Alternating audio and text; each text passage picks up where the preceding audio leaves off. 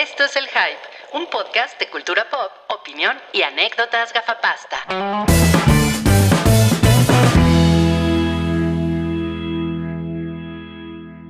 Hola.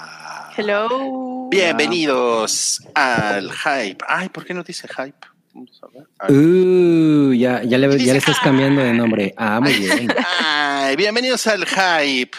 Este es el podcast favorito de la oposición moralmente derrotada. No mames. Seguro sí, ¿eh? Eh, Calderón lo escucha mientras echa sus Don Pedro. Mientras se toma un don pedo. Exacto. Exacto. Cabri, no te quiero asustar, pero hay alguien atrás de ti. El Scream. Es el Scream. O sea, ¿tú crees que cuando, es, que cuando el señor Scream pone su computadora en pausa, pone el screenshot, el, Scream Saber? Y cuando Sale Starbucks y lo pide con, con mucha crima batida. Ajá, exacto. Ah, bien, ¿eh? Abatida. y luego se, se junta con sus amiguis a hacer un screaming de Fortnite, Scream. ¿no? Un. Un Screaming de Scream. Qué bonito está. Bueno, ahí tienen a Cabri, Abra, Cabra, Dabra. Ay, muy bien. Abra cabradabra, lo lograste. Abra, Cabra, Dabra. Sí, Muy bien. Me encanta. todavía puedo, todavía puedo leer bien. Todavía tienes el flow. Sí, la verdad es que sí, tengo el flow. Es que soy parte de la oposición moralmente derrotada. ¿Y ¿Por qué traes esa eso- frase hoy? Eso, eso me ayuda. Ah, pues es que en- en- entre eso y, y los idiotas que mandan WhatsApps después de mandarte un mail para Oh. decirte que te mandaron un mail, pues me, me arruinan el día. Yo con eso. Estás Es- encabronadísimo. Soy un eso. señor y me quedo pegado con las cosas. ¿Ya, Ya veo. escucharon la vocecita de Yamius? Hello, ¿cómo están? Buenas noches a Muy todos. bien. Bienvenidos sean a este hype. Ujú. ¿Cómo ¿Cuáles están? son tus pronombres, Yamel? Ella. Ah, yo pensé que ibas a decir miau. Meow. Oye, oye, ya, Miau. Meow y pur. ya casi es febrero. Yo te invito a que ya consideres quitar el árbol de Navidad. Ya es hora de dejarlo ir. No va a pasar. Bueno, no va a pasar. Yo, yo pienso igual que, que- que Mario, pero a mí no me bajan de viejo amargado cada vez que digo eso. No, bien. Esa- Pues ya somos dos, entonces. Un Mario salvaje apareció por ahí. ¿Qué onda, amigos? ¿Cómo Mario están? Oscar. ¿Cómo, estás, Mario? Bien. La última vez que te vi estabas, estabas bien crudo. Ay, ahora estoy bien desvelado, pero ya, por lo menos ya no bebí. Estoy bien desvelado. No pude dormir anoche y hoy tuve que pararme a un trámite, pero aquí al pie del cañón. ¿Por qué no dormiste?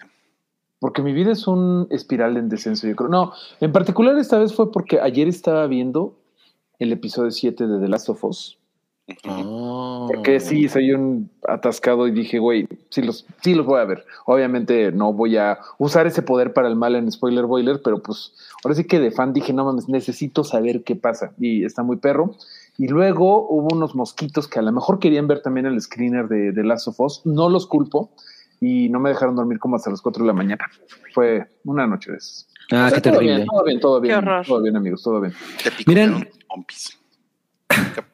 ¿Qué, pasó? Eh, les quería comentar que nos recomienden sus remedios para ahuyentar a los mosquitos. O sea, yo sé que por ahí creo que tengo un velo así como de para cama, como de María Antonieta, pero no lo Ah, encuentro. En cuanto lo encuentre, lo voy a poner y a la chingada mosquitos. Creo que hay métodos menos decimonónicos que eso, Cabri, como No, pero- a mí, Un repelente de Me insectos. lo- me lo- me- que te lo ponga. Me, lo- me merezco yo dormir como princesa, entonces. Eso sí, sí, sí, sí. El- el- eso va a ser Así. como el, ca- el cadáver de la cabri, así como todo etéreo ahí. El, Ajá. el cabri, como ¿Por qué, no te-. ¿Por qué no lo usas para disfrazarte de la dama de negro?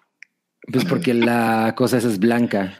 La tendría que Pero le, pintar. pero le podemos poner. psh, No lo voy a hacer. No, la verdad es que la- las, pla- las plaquitas estas de, de este, de Raid y eso, anuncio no pagado por Raid, sí funcionan un chido, bien chido, pero se me acabaron. Hoy fui al Superama, literalmente nada más por eso. Que bueno, ya no superamos Walmart. Y no había. No mames, hasta estaban con rebaja. Yo creo que es una señal de Dios que dice este año vas a tener menos, mosca, men- menos mosquitos en la noche. Pero bueno, si me quedo dormido, ahí me mandan un, me mandas un WhatsApp, Rui. Bueno, yo uso, yo uso la versión en espiral. El Ah, raidolitos. La que parece pupita.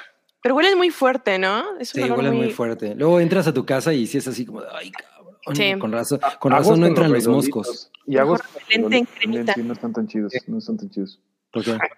Si te quedas dormido, te mando un mail y después Un WhatsApp. un mail. ¿Ok? ¿Te parece bien?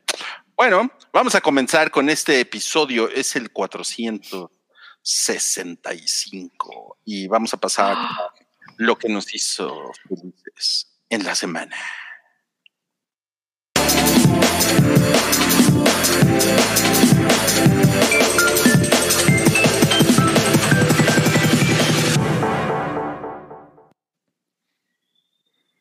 Pues lo que nos hizo felices en la semana fue ir a ver a La Musa. Sí, la verdad es que fue muy feliz, ¿eh?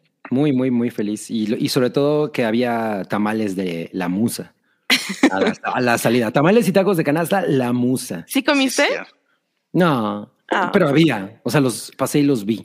Sí lo pensé y nos apendejamos, ¿eh? Hubiéramos comido. Pues Pues con sí. lo todo, sí, con todo lo que Lo que pasa es que llevábamos prisa por agarrar el camioncito de regreso de Ticketmaster, porque han de saber que nos íbamos ahí. Güey, no tiene ni idea del nivel de fraude que fue. O sea, eh, cuando llegamos, cuando llegamos a Perisur ya, ya, no es, ya no estaba el camioncito. Y lo peor de todo es que eh, no éramos los únicos que se quedaron eh, sin ese viaje. Había Lo, como, lo siento.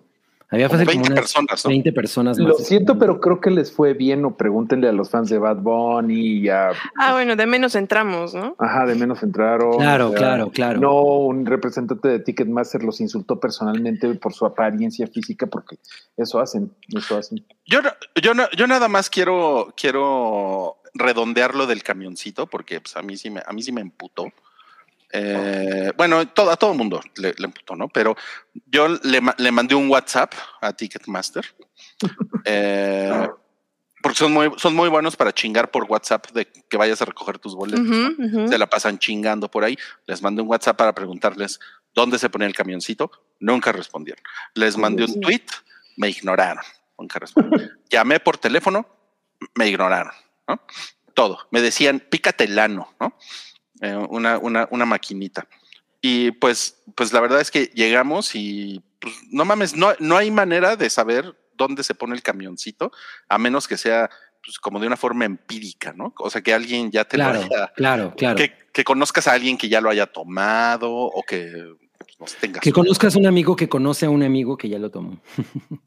Puta, sí, terrible, terrible. Entonces, pues el camioncito puro Chile, perdi- perdimos el camioncito o nunca llegó, no lo sabemos, O ¿no? nunca existió. o nunca existió y entonces tuvimos que acabar agarrando un Uber.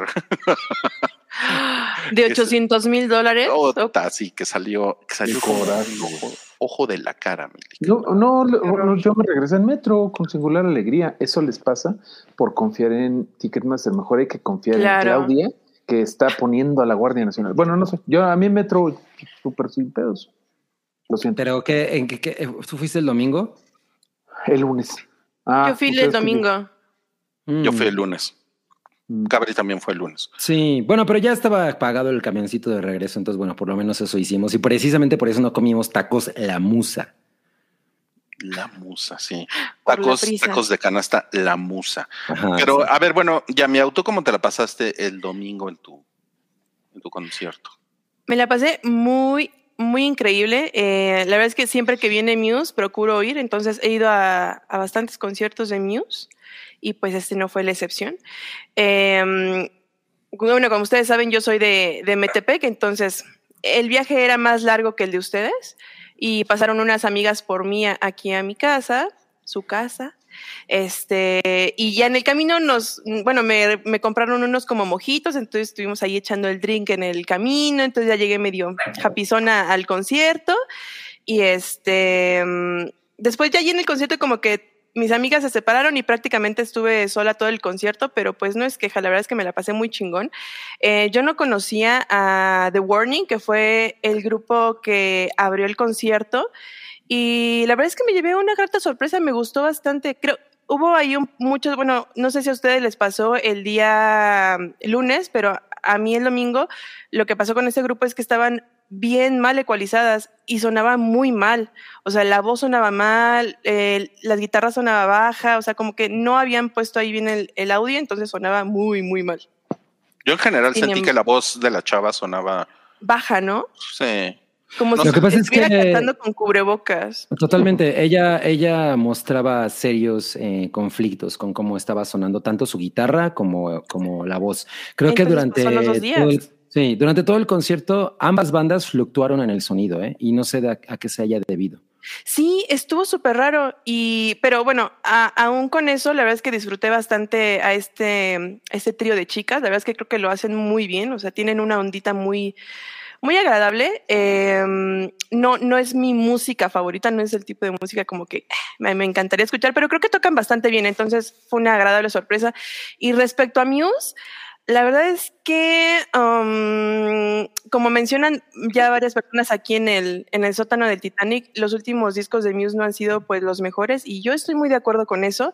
Sin embargo, yo creo que al menos este nuevo disco de Muse creo que conectó con personas más jóvenes porque me daba cuenta en las personas que estaban como a mi alrededor que, que estaban como pidiendo canciones nuevas, ¿no? Por pidieron mucho la de Verona, que no la cantaron, y a mí Verona se me hace una canción súper X, o sea, de verdad muy, muy inferior, la verdad. Entonces dije, bueno, igual y esta nueva onda de Muse ya va dirigida más hacia jóvenes, ¿no? Y pues los que estamos con Muse desde sus inicios, claro que queremos escuchar al viejo Muse, al viejo Muse porque ya no es A la vieja musa. A la vieja musa. Sin embargo, la verdad es que estuvo, estuvo poca madre, o sea, siguen tocando cabrón, me la pasé increíble, o sea, ya a mi edad uno se cansa, pero como que toda la vibra que tenía el lugar, como toda la gente, la música, o sea, te dejas llevar y al final, obviamente, en Nice of Sidonia terminé brincando y recargada de energía. y Yo quería todavía media hora más, ¿no? Que también ese fue otro tema. Mucha gente se quejó de la duración, que creo que sí duró muy poco.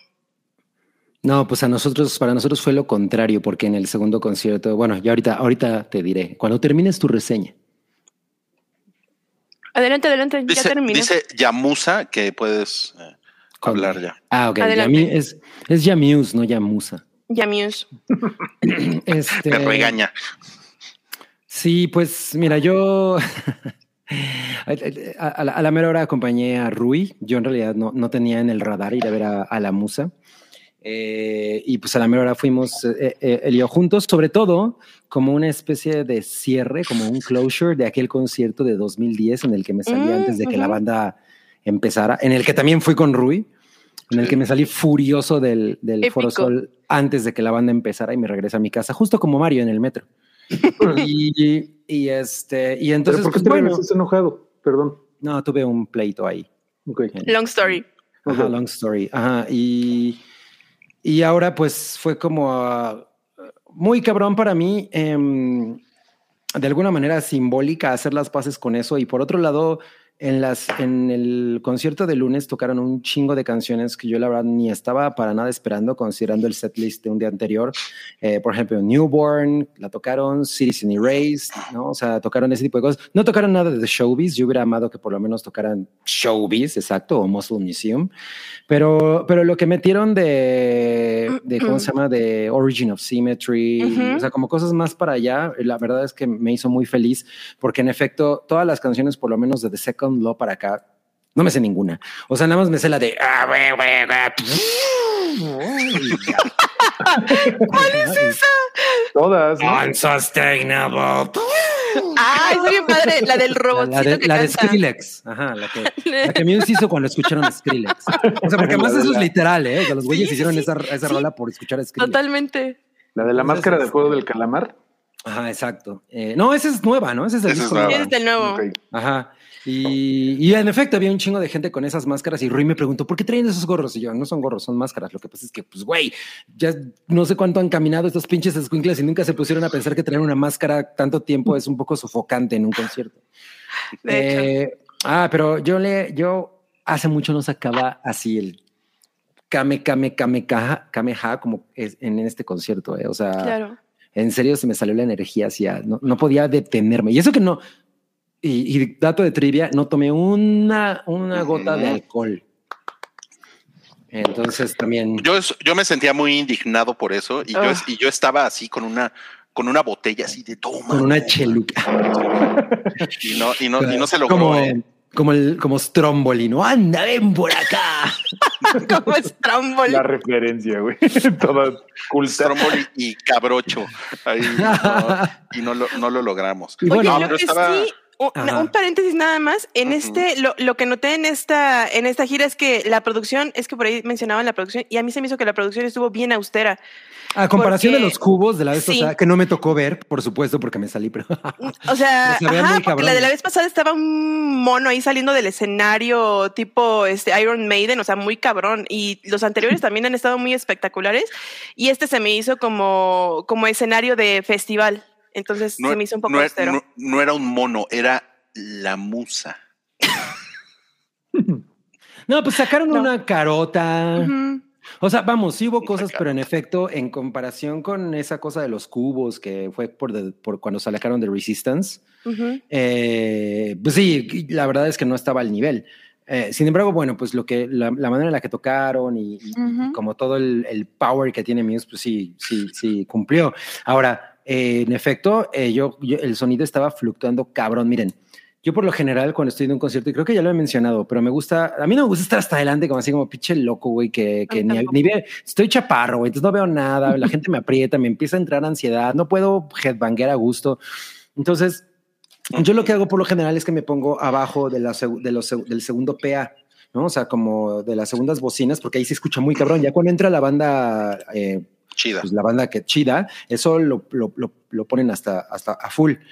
Y en este concierto a veces sona, hasta se, se iba muy cabrón el sonido a veces. O sea, tú sentías que la guitarra de pronto de Matt Bellamy así, ¿no? Te, te aplicaba el, el shockwave y a veces era como de, ah, pues neta, me pasó como dos veces. Y me pareció muy sorprendente. No sé si había un tema con, con a lo mejor el, el, el respeto a la vecindad por parte del Foro Sol, a veces como de, bueno, le subimos en momentos estra- estratégicos, o realmente había una cosa ahí con los ingenieros del- de sonido, No, eso de los sonidos de respeto a los vecinos, no creo No que creo. aplique, Cabri. O sea, No. eh, no ha sido un EDC. Está muy lejos, ¿no? Claro. Sí, no, no, no. Pero aún así, te voy a decir, en los últimos EDCs, a diferencia de los anteriores, sí he sentido que le han bajado. O sea, yo, yo, yo me acuerdo que el, escenario principal, cuando fui las dos primeras veces, no mames, era así, yo, yo decía, güey, no, ah, Godzilla.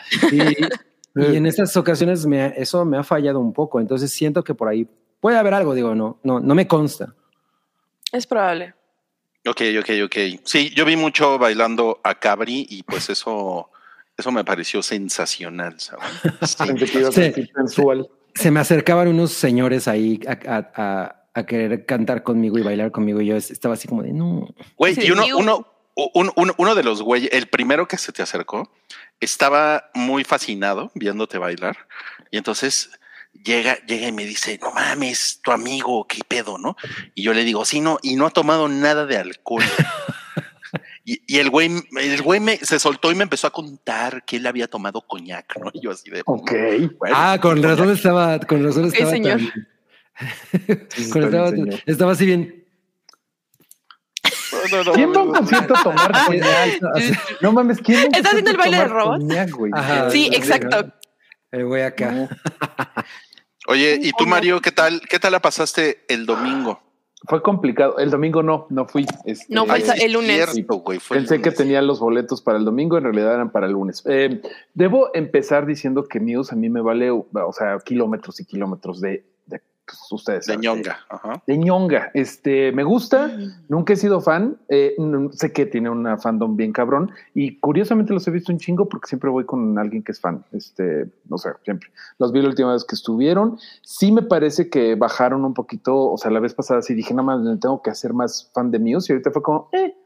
Pero tengo una anécdota similar, creo. No me sé la anécdota de lo que pasó en el otro concierto que abrí, pero um, fue un concierto mm, difícil para mí porque hace tres meses, bueno, salí tres meses con una chica a quien le mando saludos y llega a escuchar esto, porque no voy a decir mentiras. O sea, salí tres meses con una chica el año pasado eh, y luego pasaron unas circunstancias muy complicadas en diciembre y no nos habíamos visto en un mes. O sea, yo ya sabía que pues ya no íbamos a salir pero se dio la cosa de que le dije, pues sabes que pues, tenemos que hablar en algún momento. El pretexto. ajá, te invito al de Muse porque sé que te gusta, o sea, pues para que no sea así como de nos vemos en, en un Vips en Insurgentes y vamos a tomar café negro y vamos a llorar. No, dije yo no, pues vamos a darle la vuelta y vamos a ver si podemos, pues por lo menos tener un bonito recuerdo, ¿no? De, yo ya sabía lo que venía, del adiós, pues. Luego fue la pendejada de que yo pensaba que era el domingo, luego fue el lunes, pero bueno, ya logramos ir el lunes. Entonces, para mí sí fue bastante triste. O sea, bastante triste estar con esta chica que, pues ya, no íbamos a salir. Ya sabes, de esas cosas que dices, mm, pensé que iba a ser más fácil, o sea, pensé que era una buena idea y a lo mejor pienso que fue una buena idea, o sea, se tenía que hacer. Pero, entonces no se, no se arreglaron. No, para nada. Lo, o sea, ya fue como de, pues ya aquí, este, Aquí, se, rompió, una, taza. Aquí se rompió una jerga. Una jerga. Eh, Oye, pero no en el concierto. Ni nada. No en el concierto, o sea, este, después, ¿no? Pero sí estaba complicada la situación de estar junto a ella y todo así de, güey, tantas memorias de el corona, el hipnosis, no sé cuántos conciertos nos echamos el año pasado en otras circunstancias y pues estuvo complicado, pero bueno, por lo menos ahora ya tengo una memoria con Muse, ya tengo un significante emocional y pues apenas es enero, es hora de quitar el arbolito ya, la verdad, digo de corazón. Em, vamos, todavía tenemos todo el año para, para conocer a otras personas, para ir a conciertos y ponernos bien borrachos y ser felices. Pero sí, esa fue mi reseña reseñas honestas. Pues si nos pusiste un poco tristes. Sí, como que, que decayó un poco el ánimo. Me da gusto porque eh, si, si, puedes compartir tu tristeza es un poco menos o por lo menos haces miserables a más personas, esta poca madre. Es, este, creo que la idea detrás de, de las canciones de Sigur Ross, por ejemplo. No, Oye. No, no, no, para nada. No quería poner a nadie triste, pero es la verdad. O sea, esta es la reseña de lo que. Con Sigur Ross, careful. ok, ok. Pero bueno, Sigur Ross es una gran banda. Muse también. Eh, fue, fue un concierto que me voy a acordar. O sea, próxima vez que vea Muse, seguramente va a ser en otras circunstancias y voy a decir, me siguen valiendo madre, pero ahora estoy mejor que la otra vez que los vi. Y ya. eh, esto es este, la hora del corazón de, del hype. Oigan, ¿a ustedes sí les gustó The Warning? nadie habló de The Warning. A, mí sí me gustó, ¿eh? Sí me gustó bastante. A, a, a Cabri le gustó la bajista. A todos nos gustó la, bajista. la bajista estaba, la bajista estaba muy, muy impresionante. O sea, digo, la cantante también estaba súper lindo, pero la bajista es totalmente mi onda. O sea, creo que las tres, pero la bajista estaba. Sí, la, la, baterista se parece un, poco a Juliette Lewis cuando joven. sí, em, totalmente. Sí, a mí sí me gustó, pero, pero Ah, siento que tengo que escuchar sus canciones ya en el de estudio y todo porque como que no les estaba entendiendo nada. Te digo, que, te digo, que realmente la guitarra no sonaba mucho, entonces era como raro, bueno, así como no, sé qué estoy escuchando realmente, como la batería. Y, pero, pero bien, o sea, la verdad es que se discutieron. A, mí, a mí me gustó un chingo la, la, energía de las, chamacas. se nota que están súper chavitas. Están y están y están súper súper prendidas. Son hermanas, como nos pone ahí Jai, Calderón. Jai Calderón. Y, me, y, me, gustó su cover de Enter Sandman. Ah, está muy chido. Estuvo, muy chingón. Estuvo chingón, sí, estuvo chingón. Y pues bueno, yo nada más quiero, quiero decir que estuvo, estuvo bien padre ir con Cabri, porque mm. pues sí, se, se, pudo como redimir de aquel concierto de 2010, en el que me dejó plantado porque él era mi date. No, pero pues también, también iba Wookiee. Sí, no, no, no es cierto. No. Bueno, pero ahora sí que tengo que esperar 12 años para redimir la experiencia con Muse. Yo creo que sí llegamos, muchachos, sí llegamos. Sí, sí, lo, sí lo logras, ¿eh? sí lo logras. Y, y además estuvo chingón porque pues iba mi hija con un, con un amiguito y pues e, es el, es el tercer concierto al, al que va mi hija en su vida. Entonces, ¿Cuáles, son los otros dos? Sí, cri, cri. Fue, a ver dos veces, no mames, una vez sí la llevé a ver algo de cri cri en la sala Nesa, eh, pero era muy chiquita. Este, no, pues fue dos veces a ver a, a ¿cómo se llaman estos pendejos? A 21 Pilots. Ah, ah yo, claro, claro. Súper chingón 21 Pilots, eh, también muy, muy recomendables en vivo, ¿eh?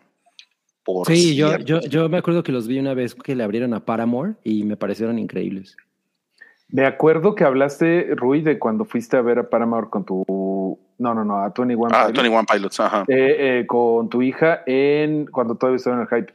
Y, y, me acuerdo que, o sea, fue muy bueno para ti. Estaba muy chistoso. O sea, Rui, creo que tenemos que llevarte más conciertos, puntos, porque, porque nada más así. Yo le, yo le, yo le he perdido mucho el, el amor a los conciertos. La verdad es que sí. O sea, antes iba bastante a conciertos, uh -huh. pero ya me, como que ya me, ya me da hueva.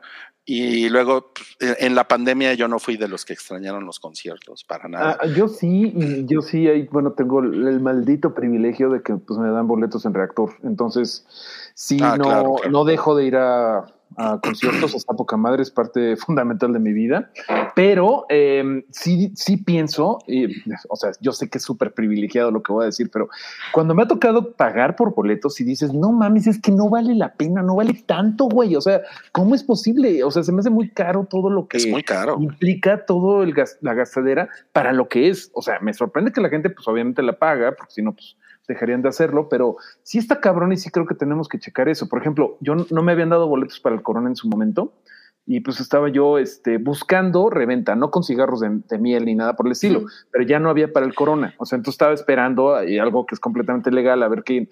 sé que están allá afuera pareja que va a cortar antes del Corona y los voy a encontrar, ¿no? O sea, pasa. O sea, la gente busca boletos para eventos. Este, pero sí era no. cabrón, así de que la, la, la, banda me decía, yo tengo unos boletos para, no sé, los tres días, este, son experiencia VIP Plus, VIP Plus, cuest, eh, ¿cuánto cuestan? 750 mil dólares con 40 centavos canadienses. O sea, eran así de, ¿qué pedo? Están carísimos. Ah, sí, pues así los, los compré. Y yo así de, no, pues no lo dudo, güey, pero yo, yo no voy a pagar eso por, por, sí. por, los conciertos, ¿sabes? Y la banda lo paga con singular alegría y no sé, bueno, aquí me puedo... Con el de, con el de mole crudo y sordo leopardo, hay unos... Eh, sordo leopardo. Hay unos paquetes así de fans de 50 mil pesos que no mames, güey, o sea, no... ¿Qué haces? No sé. ¿En qué consisten? Este, le puedes chupar el pito a Tommy Lee. No, así está cabrón. Con Metallica también hay unos así no. ridículos. Simplemente en el, de, en el Corona Capital había unos de 24 mil varos que nada más nos quedamos pensando, güey, eso, eso neta es un viaje a Europa de, bueno, no sé, o sea, no sé si de un mes o de 20 días, pero güey, creo que sí te vas a acordar más si te vas a Europa que de tres días ahí en el, en los miados del, del Foro Sol, güey. O sea, no sé, la, la en los miados de Tommy Lee. Sí. Bueno, pues sí, yo voy a ir a ver a, a Mole Crudo y a Sordo Leopardo. Pues ahí les, ahí les... ¿Va, a ser, ¿Va, a ser, en el Palacio? Va a ser en el Foro Sol también. Me da, es que me, mm. ya me volví muy huevón. ¿Qué, qué o sea, ¿cuál, vámonos porque, juntos. Vámonos ¿En qué juntos, sentido, huevón? ¿En qué sentido? O sea, ¿por qué afecta a ese venue? Pues es que, uno enfrente del otro. Pues me da hueva. O sea, en hecho. general, no, me da hueva ir a cualquiera de los dos. O sea, en general ah. me da hueva salir de mi casa. Ah, okay, Pero como, okay. como dice Santiago Caballero que nos dice, y eso que ustedes viven en la CDMX, chequen su privilegio. Ir a conciertos desde el interior de la República es todo un rito, pero no, pues, por lo general son mil baros por transporte y comidas. Completamente. Sí. sí Acuérdense cuando, cuando Santi Baby se, se, quedó en la carretera atrapado. Güey, es cierto. ¿Para qué venías? No me acuerdo. Mira, mira Santi Baby, no es por nada, pero tú puedes, o sea, la es, en lugar de gastar en eso, pues te vienes a dormir a casa del Cabris, o sea. ¡Ay, Cabri es amor! Cabri es amor. Oye, pobre Santi, venía a ver a los Smashing Pumpkins y acabó con las pompis smasheadas. smasheadas. Por las, guaca, guaca, guaca, guaca. Con las pumpkins. Dice señor. Muy bien. Oigan, pues vamos a cambiar de tema ya y tenemos aquí un tema especial que es ya es ya ya empezó desde hace unas semanas la temporada de premios con los, los, ya saben, los globos de oro y que los Critics Choice y los BAFTA, etcétera, etcétera. Y se anunciaron los nominados al Oscar. Entonces, vamos a platicar largo y tendido de una selección de nominaciones que tenemos. No vamos a hablar de los documentales, ¿no? Y eh, lo siento. Eh, pero. ¿Por qué a mí sí me gustó Fire of Love? Eh, pero, pero, ya hablé de ella, ¿no? ya hablaste de ella, ya hablaste de ella, sí. Pero bueno, bueno, bueno. Entonces tenemos aquí eh, toda una sección dedicada a esto y Paola trabajó una cortinilla que les quiero poner a continuación.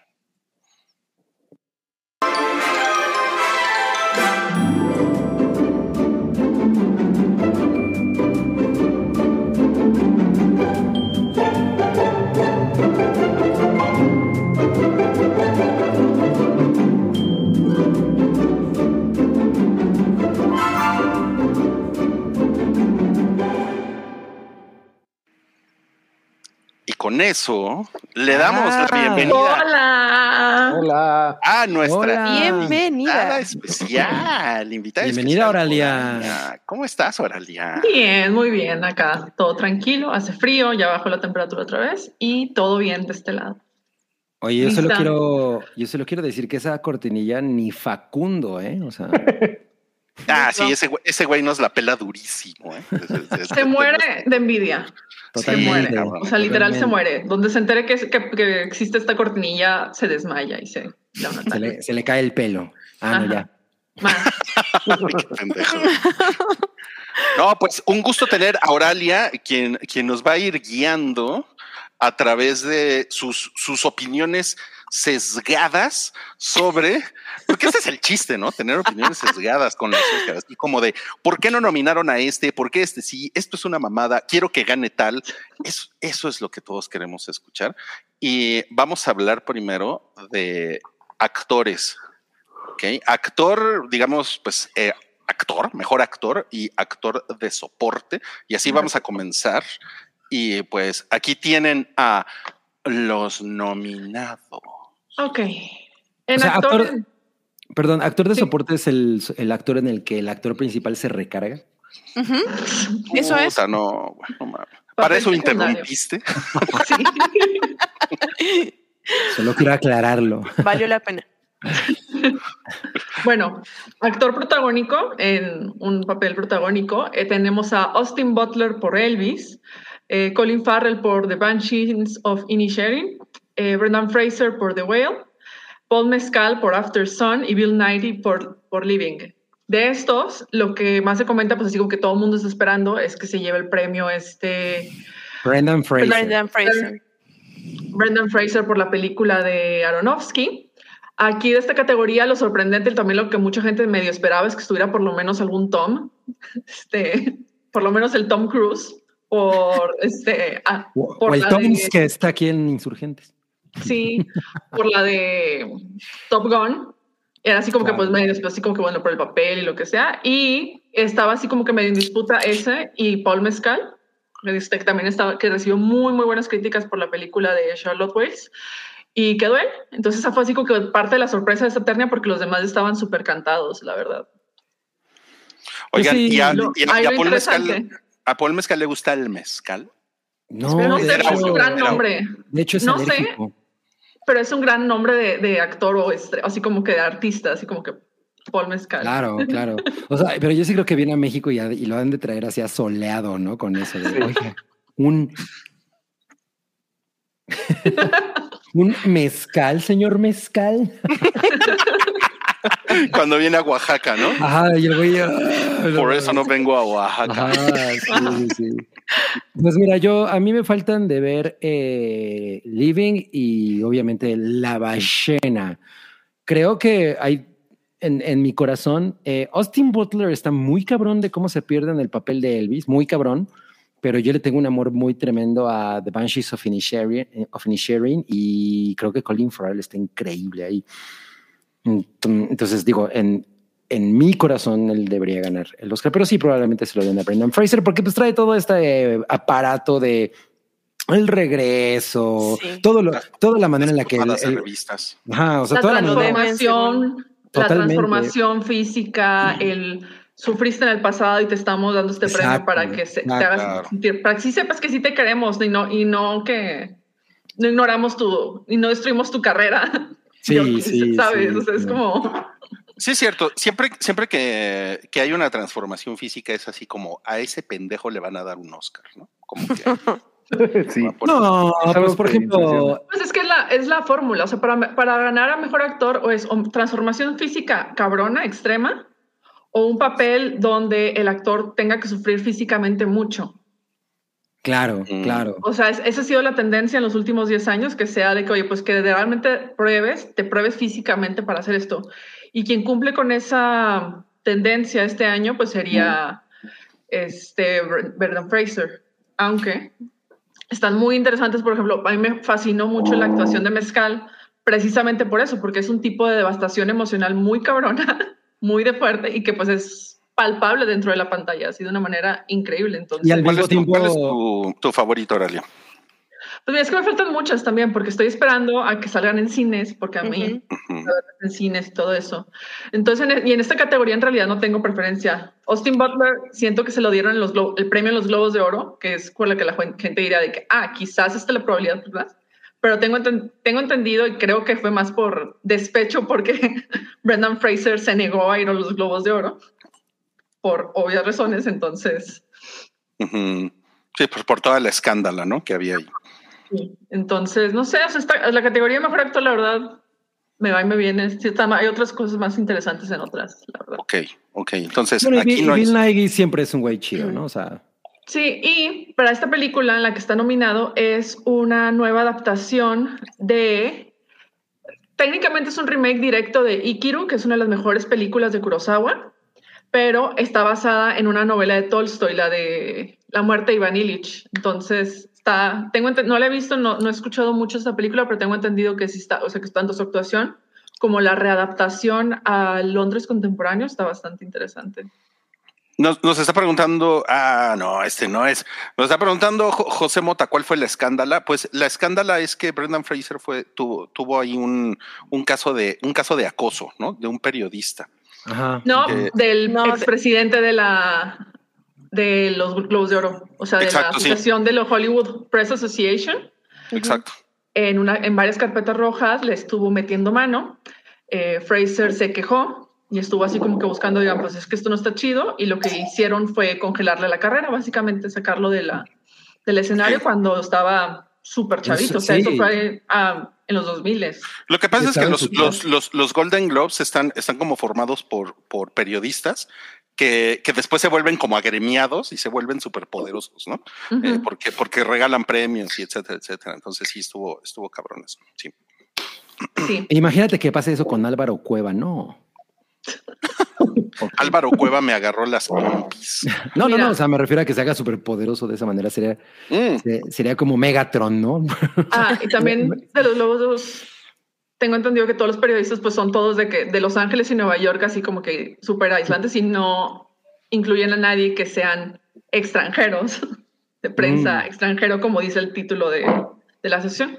como Pero bueno. supone. Ok, ok.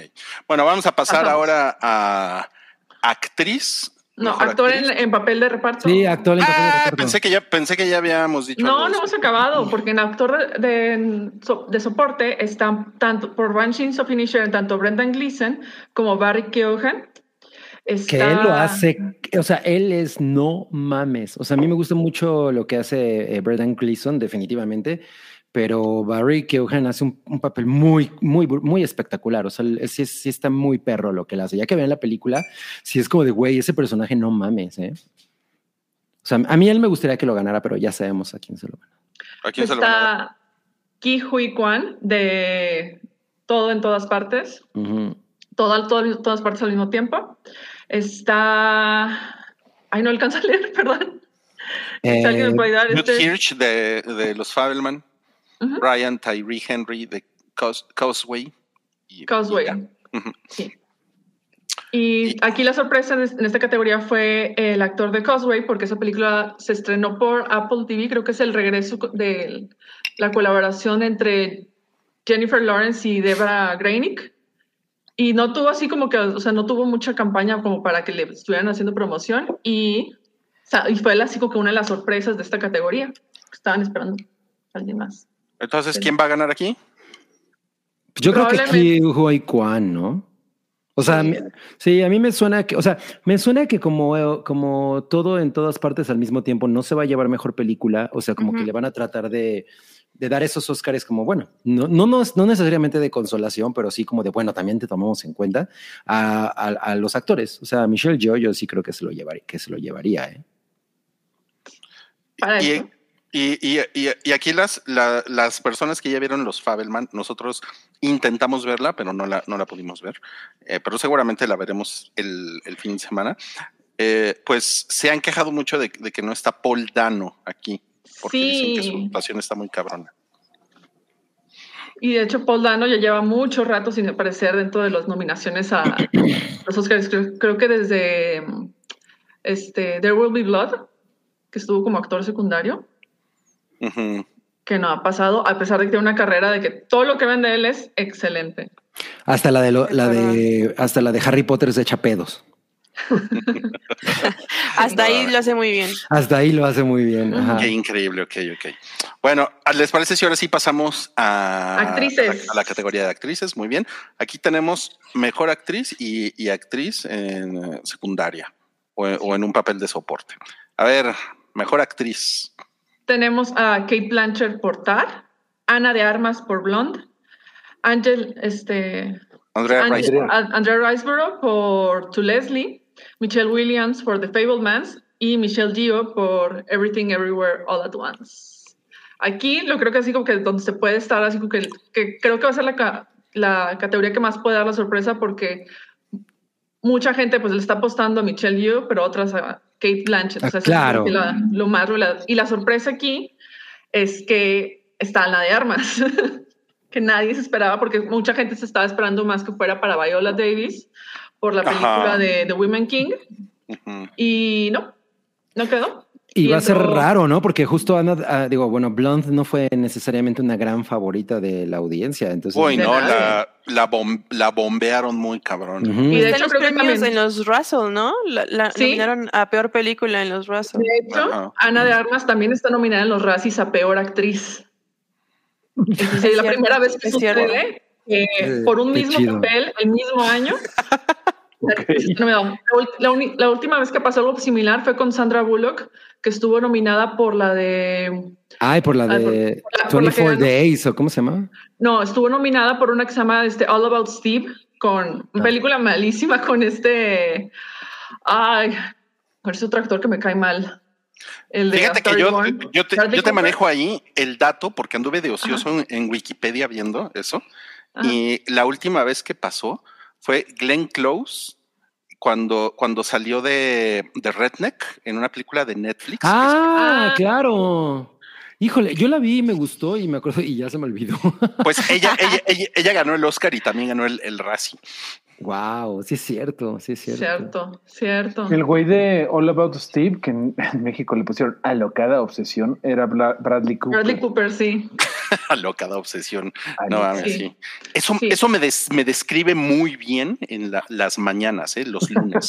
Mira, y- Alocada obsesión. Y aquí Sí. eh, Bets RZ nos dice, Kate es una diosa. Kate es, Kate es una diosa, o sea, y, y creo que ella, cada vez que la pones en pantalla es, es muy espectacular, ¿no? Pero me imagino que Michelle Yeoh, por, por, por, pues por muchas trayectoria. razones, es como una gran favorita de la audiencia, por ejemplo. O sea, el público ama esa película y Y ella lo Y hace ahí- muy cabrón. Ah, ya lo hace muy cabrón. Y además es esta película de A24 que tiene como, como el, es como una mezcla de entre event movie, pero artsy. Entonces, creo Sí. que hay como muchas cosas ahí que pueden como matar de un tiro, ¿no? Ya les Y, y además, la, la, la última vez que le dieron el Oscar a una, a una mujer asiática por mejor actriz eh, fue hace como 70 años. Eh, oh, y, y- y la última y la primera y la Primera y única. Sería la segunda.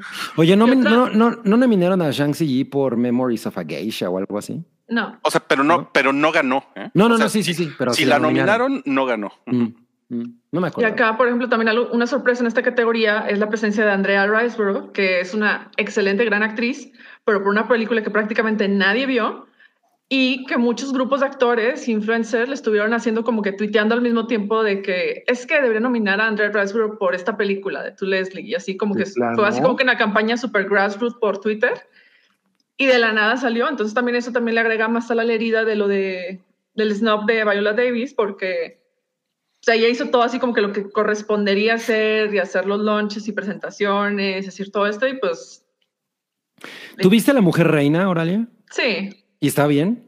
está muy chida la película, o sea, es una película de guerra muy convencional en el sentido de que pues ya sabes, o sea, ya te conoces exactamente cuáles son los beats, tiene qué tipo de personajes qué y cómo está desarrollado y la novedad es que es pues una historia ambientada en el este de África, en un Mm. tiempo donde eh, con un principado que suplía y vendía este, esclavos para las colonias americanas. Ok, ok. Entonces, yo, yo, sí yo está, sí está no bastante la- interesante. no está llegado a chida la acción, está, está muy padre, está la diseño de producción está muy chido y está y es así como que el tipo de películas hechas que dices, oh no, pues es que son las que normalmente nominan a los Oscars. Ah, ok, ok, ok, ok, ok. O sea, si es así como que está hecha así como que en un, en un o sea, está en un es como estándar muy tradicional, o sea, hecha muy Sí, tradicional, claro. muy chido, con otro tipo de personajes, con muchos personajes femeninos muy fuertes, con una, este, con una narrativa O sea, es como lo- es como nosotros lo contra que- ellos, así. Ok, es como lo que quisieron hacer con Black Panther, pero bien. Pues sí, Pues más para premios, ¿no? Y lo Más cabrón para- es que no la hayan nominado, ¿no? a nada, a Sí, nada. esta- me la esnubearon. Bueno, y, y en Y- actriz de, de Y ahí también, también eh, aquí nos podemos pasar a actriz de soporte, porque una de las que también este, candidateaban mucho de que hubiera estado nominada era la Shanna Lynch por The Woman King, que es un papel muy chido en esa película. Y no quedó, porque entre las que quedaron está Angela Bassett por la. Este, por Por Wakanda Pantera Forever. Negra, Wakanda Forever, ajá. Sí. Hong Chao por The, este, por The Whale. Está. Ay, no las digo. Jamie Lee Curtis por Everything Everywhere All at Once. Stephanie Su por la misma película. O- a ver, Y, y Kerry Condon. Y Carrie Condon no, por a- aquí qué bueno que mencionas a Kerry Condon, porque va a haber un momento en donde la señorita, bueno, o la señora Condon se va a encontrar con el señor Mezcal. Podrían incluso estar sentados los- el Mezcal y Condón. Eh, muchas gracias a todos los que me están preguntando si estoy respirando. Es que, güey, hay que callarse cuando no sabes de qué, de qué están, o sea, mejor deja, dejo escuchar. Eres un gran ejemplo para toda la humanidad. para, todas las, todas las redes sociales. la humanidad. Ahorita se me ocurrió una pendejada, ya eh, confirmo que estoy respirando, pero güey, hay que escuchar, o sea, yo no he visto un montón. Bueno, Ya, yo vale. sí, yo sí voy a ma- mansplainear aquí a Auralia. Eh, yo creo que va, yo creo que va a ganar Angela Bassett, ¿no? Ojalá. ¿no? Ángela Bassett sí lo hace muy cabrón, o sea, ya si no... pusieron Bassett es a- una actriz totototota, pero pues, Es sí. una lástima Ay, que pero- sea por una película. Ajá. Pero lo hace Exacto, bien, lo porque hace siento, bien, siento que van a premiar más a la película. de- o sea, es más como premiar a Marvel. que- Ajá, Pero, pero es que Wakanda Forever en realidad tiene sus, este, ahora sí que hace agua, ¿vieron lo que hice ahí? Eh, o- no nominaron a Tenoch, que lo hizo chingón, pero Angela Bassett es la que lleva todos los beats del funeral de T'Challa, que está bien chido y es de lo mejor, de lo mejor de verdad que hemos visto en una película de Marvel. Eh, lo lleva ella, entonces a mí se me hace muy chingón que, que esté Angela Bassett nominada. Creo que sí hizo un trabajo de actriz de a de veras en una película de monitos y yo sí le voy a Angela Bassett. Aunque yo quiero That's preguntar, no, ah, no, ya te entendí. No, güey, de monitos de superhéroes, a eso me refiero. Em, yo quiero preguntar, No, le hagas caso al boomer. no, todo mal ahí. Eh, Jamie, Lee, Jamie Lee Curtis ha estado, ha ganado. No, y No, nada. pero sí, No. no. pero sí le han estado nominando mucho por esta película, que era también parte de los comentarios en línea controversias de hoy, porque estás dándole premios y reconocimiento a Jamie Lee Curtis en nominaciones, cuando su personaje es un personaje muy secundario Muy dentro de, la, de la narrativa, y no a Stephanie Su, que es la antagonista de la película, y lo hace bien cabrón, y aquí O está muy chido que... como lo quieres Ajá, De hecho, protagonista. Es raro, pero- ¿no? Sí, es raro. Pero ahí, ahí sí me da mi nervio que vayan a aplicar el ya le toca a Jamie Lee Curtis. Ya Ah, claro. madre. Eso Claro. sí. Cuando yo vi su nombre dije, no mames, te cae que la nominaron por Halloween. Y ya, Ah, después, No mames. Ya después leí bien y dije, Lo ah, no, único qué bueno de esa película. Bueno, yo nomás quiero meterme el- la cuchara de que eh, Kerry Condon está impresionante en esa película. Impresionantísima. Es un pinche. O sea, güey, su papel es, es como un poco lo que acaba de hacer Oralia de a la chingada a los hombres. A la chingada, los hombres. Ok, bueno. ¿Cuál es, cuál es, cuál es, Ya, cuál es la favorita aquí? Aquí seguro tienes una favorita, Auralia. Bueno, de estas dos. De estas dos categorías. Aquí me gustaría mucho, eh, la verdad, este, mi- tanto Michelle Dio como Stefan, este, Stephanie Su, porque la verdad es esa, más allá de lo que todo el mundo diga de que "Ay, es una película bien absurda y con muchos desmadres más, así como que el centro y el corazón de esa película son las interpretaciones de ellas dos y los problemas de comunicación que tiene una madre sobre este que Está migró y que Sí. está súper agotadísima con todo Ah. y una este, joven queer que no tiene manera de cómo comunicarse de manera efectiva con su mamá. Entonces, Sí, eso está Ojalá, ojalá que gane Michelle Yeoh, pero yo sí le voy a Angela Bassett. Creo que soy el único que está defendiendo a Angela Bassett, pero Bassett, ¿cómo se pronuncia? No, yo, sí. o sea, yo, yo creo que ella, o sea, justo todo. si el- se lo lleva, pues está muy chido. Porque es una superactriz. Ajá. es una superactriz y no la han reconocido. Se me hace que es la primera vez que la nomina, o sea, que la nominan. De hecho, está, creo que compartieron por, por las redes del hype una imagen con los 16 primeras vez que los nominan a los ganadores. De, bueno, 16. primera vez que nominan a los actores y eran 16 y entre ellos estaba, creo que estaba Angela Bassett. Y pues es, si, va- si le van a dar un premio a alguien de que dice, oye, pues esto es, no, no es por tu mejor papel, pero sí es simbólico para tu carrera, pues que mejor vaya para Angela Bassett. Exacto, exacto. Oigan, yo solo tengo una pregunta para ustedes. ¿Ustedes creen que la banda favorita de Michelle Yeoh es, son los Yeo, Yeo, Yeo? Ya, ya sabía, ya sabía, ya sabía. Sí, porque Karen no es icónica. Claro. Eh, bien, buena respuesta. Oye, pero, pero no nominaron mejor piedra con ojitos en una película. Piedra con ojitos. Piedra con ojitos. Ya, vamos a pasar. Vamos a pasar. eh, Tú quieres hablar de muñequitos, ¿verdad? Vamos a pasar a la siguiente categoría, que Muñequitos. es mejor, mejor película animada y, y cinematografía o fotografía. De A ver. hecho, sí da la casualidad Es de que como cinefotografía, diríamos, ¿no? Más bien. Eh, aquí sí da la casualidad que Sí. vi todas, menos Marcel de Shellway de Shows Which You Son. ¿Esa ya la vio alguien? No. No.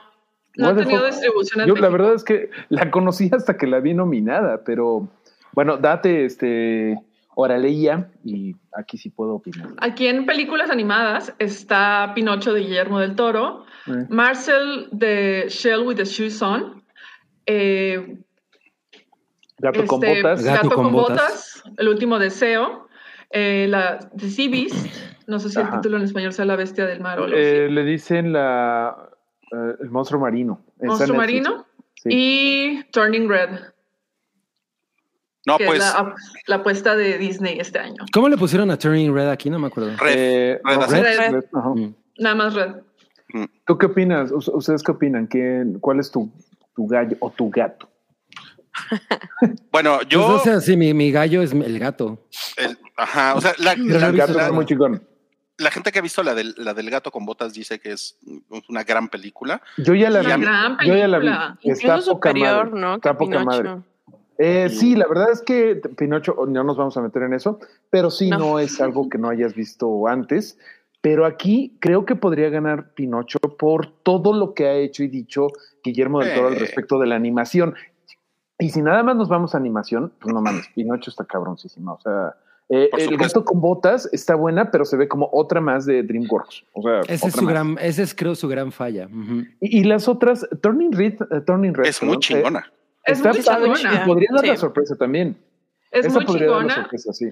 y va en la línea de historias de madres e hijas que tienen Claro. conflictos y que lo resuelven, Claro, claro. resolverlos. O sea, va temáticamente con, con la gran nominada de- del año. Y Del está año. súper bonita. Está, muy bonita. Y la bonita. animación. Sí. Muy bonita. De, de esas Eh, tres, porque yo no, yo no he visto The Sea Beast ni Marcel de Shell, Ni yo. pero, pero de esas tres, yo creo que Turning Red es como la más original de, de- de Mm. alguna manera. O sea, Sí. sí, tiene, sí tiene un ángulo que a mí me pareció in- increíble. Sí, y que había hizo enojar a señoros que decían, Claro. "No, ¿cómo ponen estos temas en, en películas de niños?" Ajá. Y eso no me siempre puedo es un gran punto. Mm. Eso siempre es un gran punto a favor de una película, que hagas enojar a los señores Sí, claro. super tradicionalistas Sí, sí, sí, que sí. no pueden ver mujeres con, con, Con- este que Siendo la- mujeres. siendo mujeres o siendo o Sí. que las historias giran alrededor de mujeres, o sea, les hace inconcebible. Y La, la bestia del mar, ¿la vieron? Perdón, perdón. No. No, No. yo no.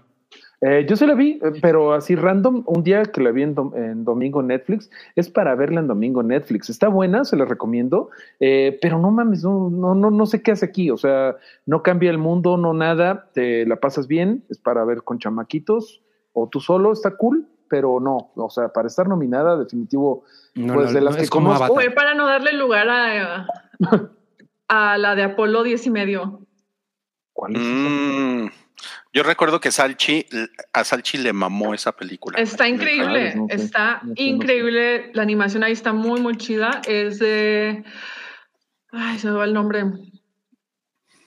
De Richard, de Richard Linklater, usando la misma técnica de animación que utilizó para la que hizo en el 2003 con Keanu Reeves. a este, A Scanner Darkly. a Scarny Darkly, gracias. Oh, ok, ok, la quiero ver entonces. Y Sí, está es increíble. roto, rotoscopia. Ajá. Sí, Y trata la historia, Life. pues así como que pues una pieza de memoria de un niño que es contactado por agentes de la NASA para hacer pruebas de vuelo antes de que, de que lancen el, el, este, el Apolo 11, creo que fue el primero. El Apolo 11, ¿Dónde, sí. dónde está? ¿En Netflix? O digo, En ¿dónde? Netflix. Ah, ok. ok. Pero, pero, pero esa no la nominaron. Lo. No. Y esa, fue parte de la y esa fue parte de la conversación de animación de la cual después del toro se colgó. Porque Mm. Linklater comenzó de que, oigan, es que está muy cabrón que la animación nada más se gire, o sea, que la categoría de animación de los Oscars estén insistiendo tanto que es para niños y que no se pueden tomar otro tipo de historias y que no vale la pena ver otro tipo de, de estas historias. No, pues se ve que no han visto el viaje de Chihiro. Pero por- creo, creo que, por ejemplo, nominaron este. Ay, güey, ¿cómo se llama? No mames, no se me puede olvidar. Eh, Eh, Juan, Juan sin miedo. No, no, no, esa película que es muy, muy fuerte sobre la guerra de. Puta, no mames, que es Sweet animada. Bashir. Sí, creo que sí la nominaron, ¿no? Esa fue nominada y de hecho es de las pocas películas de adultos, así como que en categoría, pensando categoría de adultos como esto no lo quiero, no se lo mostraría a mi niño de 10 años, Turbo, no. sí, claro. pero también así como que pues vaya, la animación es un medio, es una, es una técnica con la cual se pueden explorar muchas cosas y las A anim- Guillermo- y hay infinidad de películas de, adul- de Claro, A adultos. Memo del Toro le gusta Claro. esto. A Memo Ajá. del Toro le gusta lo que estás diciendo. Sí, no, no tiene que ser para niños. Pero mira, Oye, yo qué bueno que, no nominaron a Buzz Lightyear, ¿no? Es que ahí dice, faltó Buzz Lightyear. No, qué bueno que no la nominaron, No, de verdad. Está muy débil, sí. Está, no, horrible. Hubiera Ay, sí, no, una- porque aparte hay unas señoras lesbianas que se dan un beso. A mí, a mí esa película me pasó así. Sí. No, y algo también que se está Pues diciendo es que mucho. van muy rápido en su nave. que también diría, que, o sea, que razón para incluir The Sea Beast es que normalmente Disney tiene esta, esta categoría súper comprada Claro. y siempre hay varias de Disney compitiendo entre sí, Sí. cada año. Entonces, igual y pues para bajarle un poquito El a año eso. y- pasado fue Encanto, Qué la que ganó. Sí, Fue ganó Encanto. Odio Encanto, pero creo que es algo Yo de también la odio. ¿eh? Es algo de sí, es algo no bien vi. raro que Pero voy a espérame, hacer.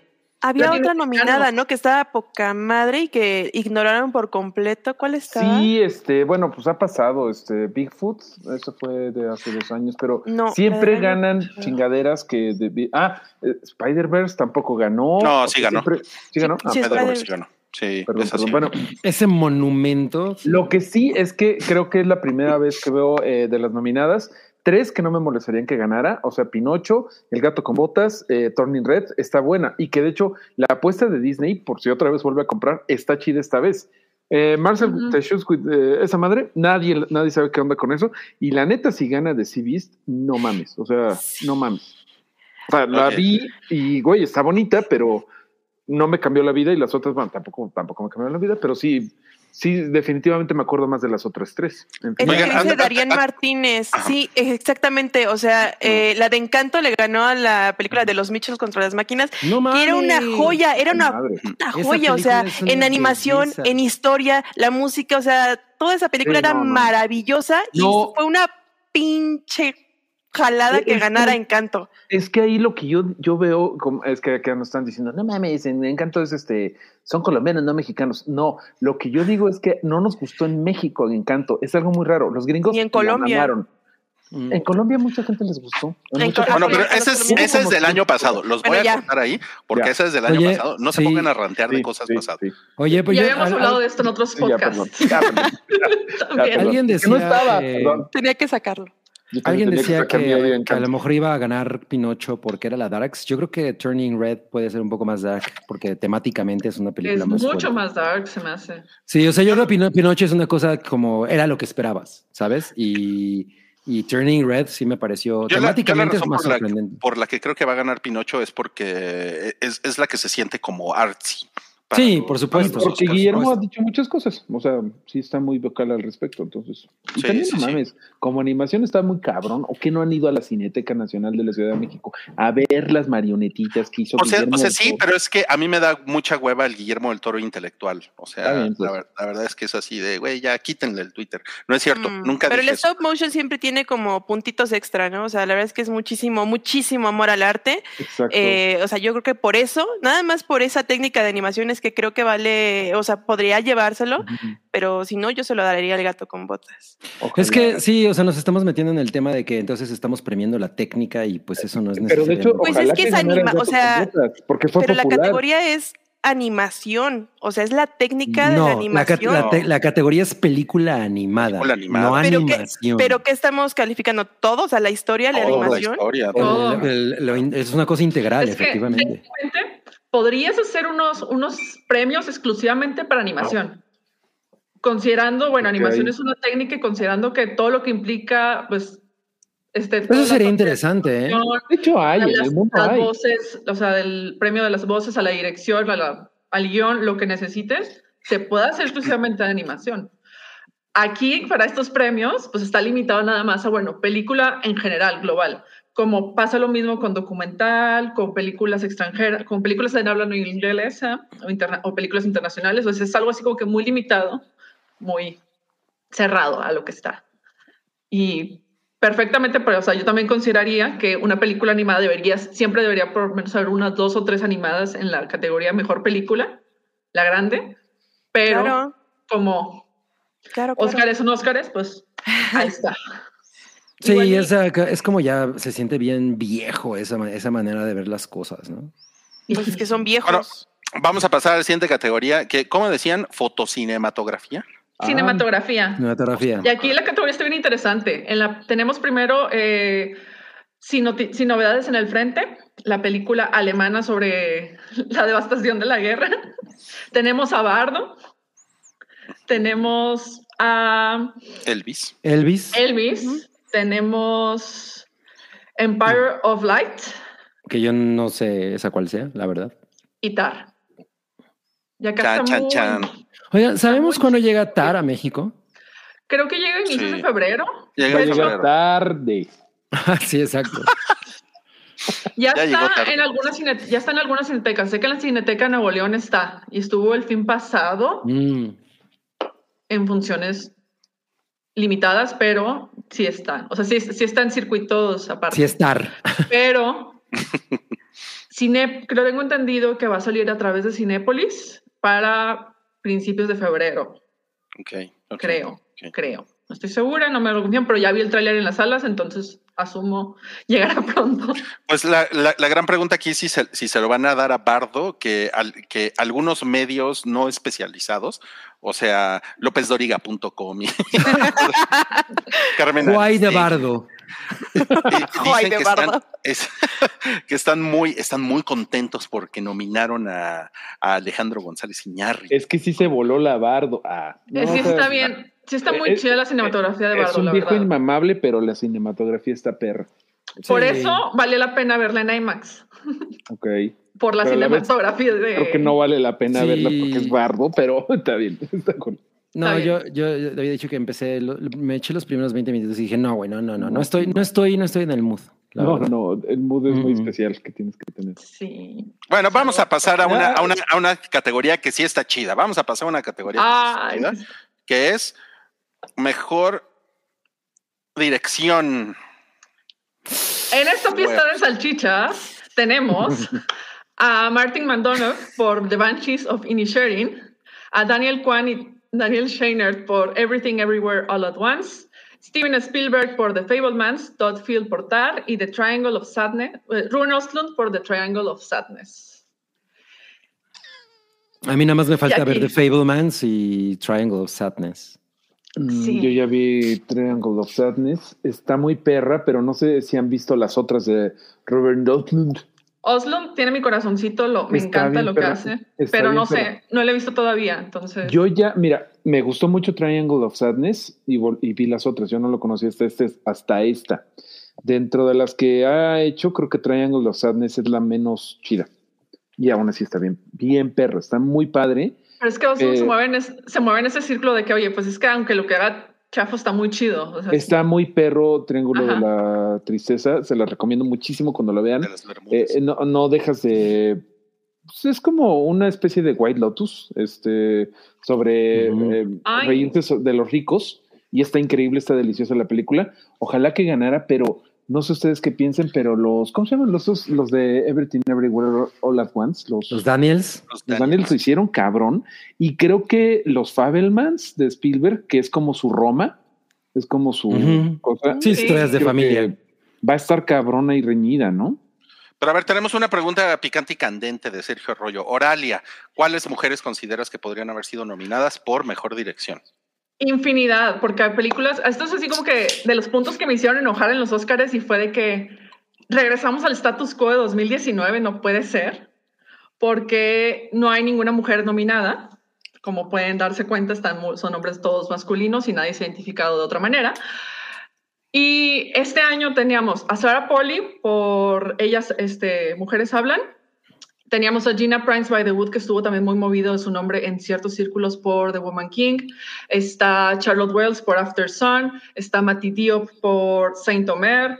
Está este, María Schrader, creo que es por eh, She Said, que también estaban así como que, de hecho, esto es con las sorpresas de que, porque es el tipo de película de investigación que normalmente nominan para los Oscars y no pasan ceros. También está, ay, se me va el nombre, la directora de Corsage, que, va a salir, este, sale este se fin llama, de semana en Sí, es una. ya, ya, ya, está. Yo ayer la vi, en, o sea, me refiero que estaba en, en el cine y ella es, espérame, espérame, espérame, en lo, que mencionas a las demás, es eh, Marie Krutzer. Marie Krutzer, gracias. Y esas son así como que el número así como que chiquitas, así como que las que pienso de inmediato de que, oye, pues es que sacaron estas películas y esto y más.